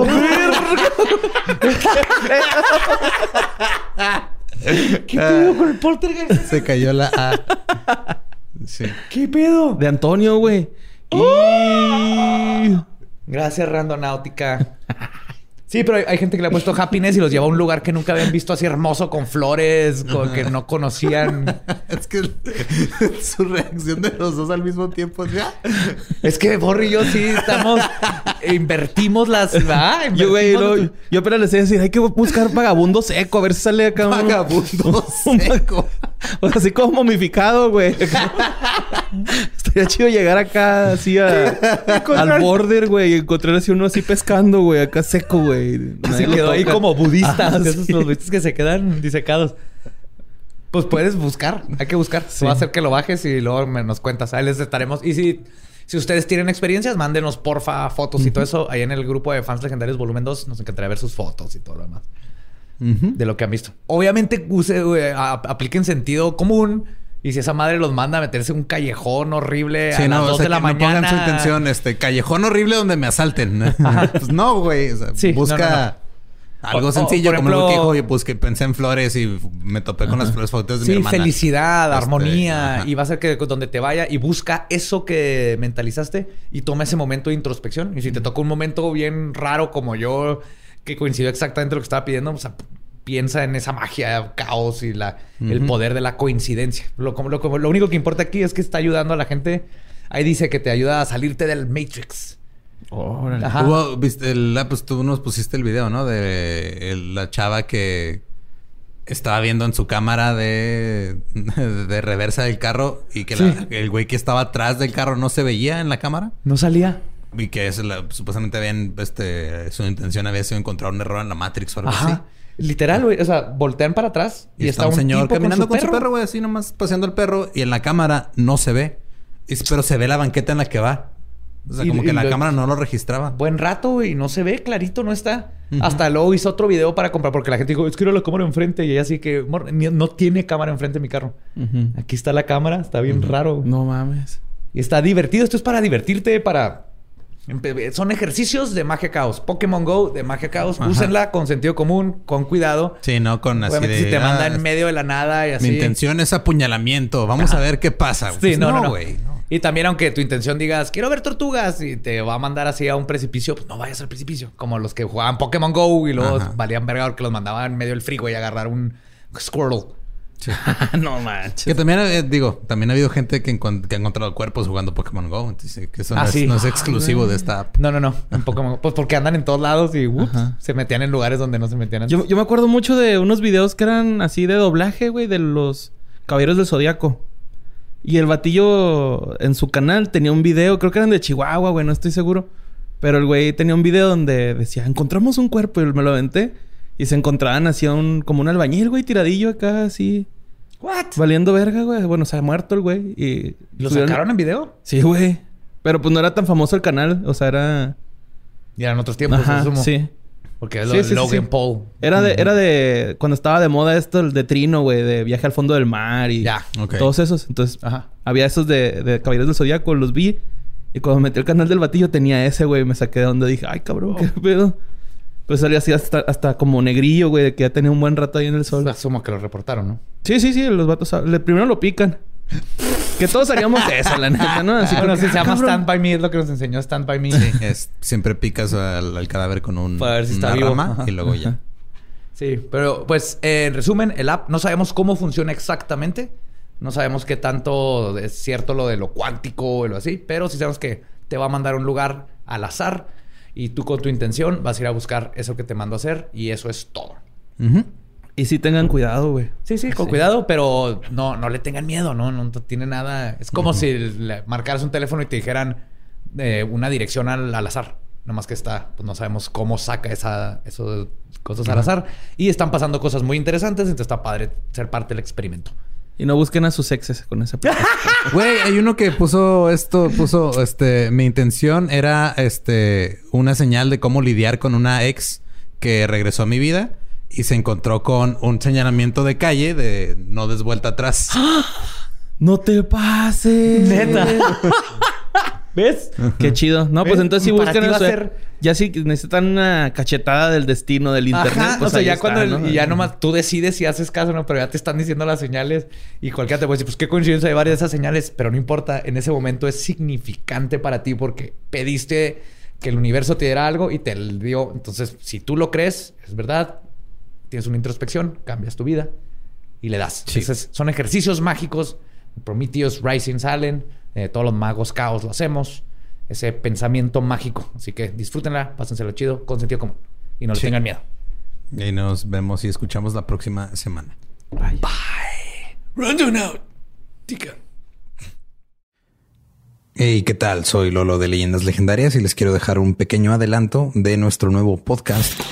Estás escuchando El Dolop, parte de All Things Comedy Network. Este es un podcast de historia americana en el que cada semana yo, Eduardo Espinosa, le contaré un suceso histórico americano a mi amigo José Antonio Badía, que no tiene idea de qué se va a... Ok, lo bueno es que, el tema. No, lo bueno es que nada más te trabas cuando lees, ¿verdad? Sí, sí, sí. No, no cuando voy a decir una línea que he dicho ya como cuatro o cinco veces.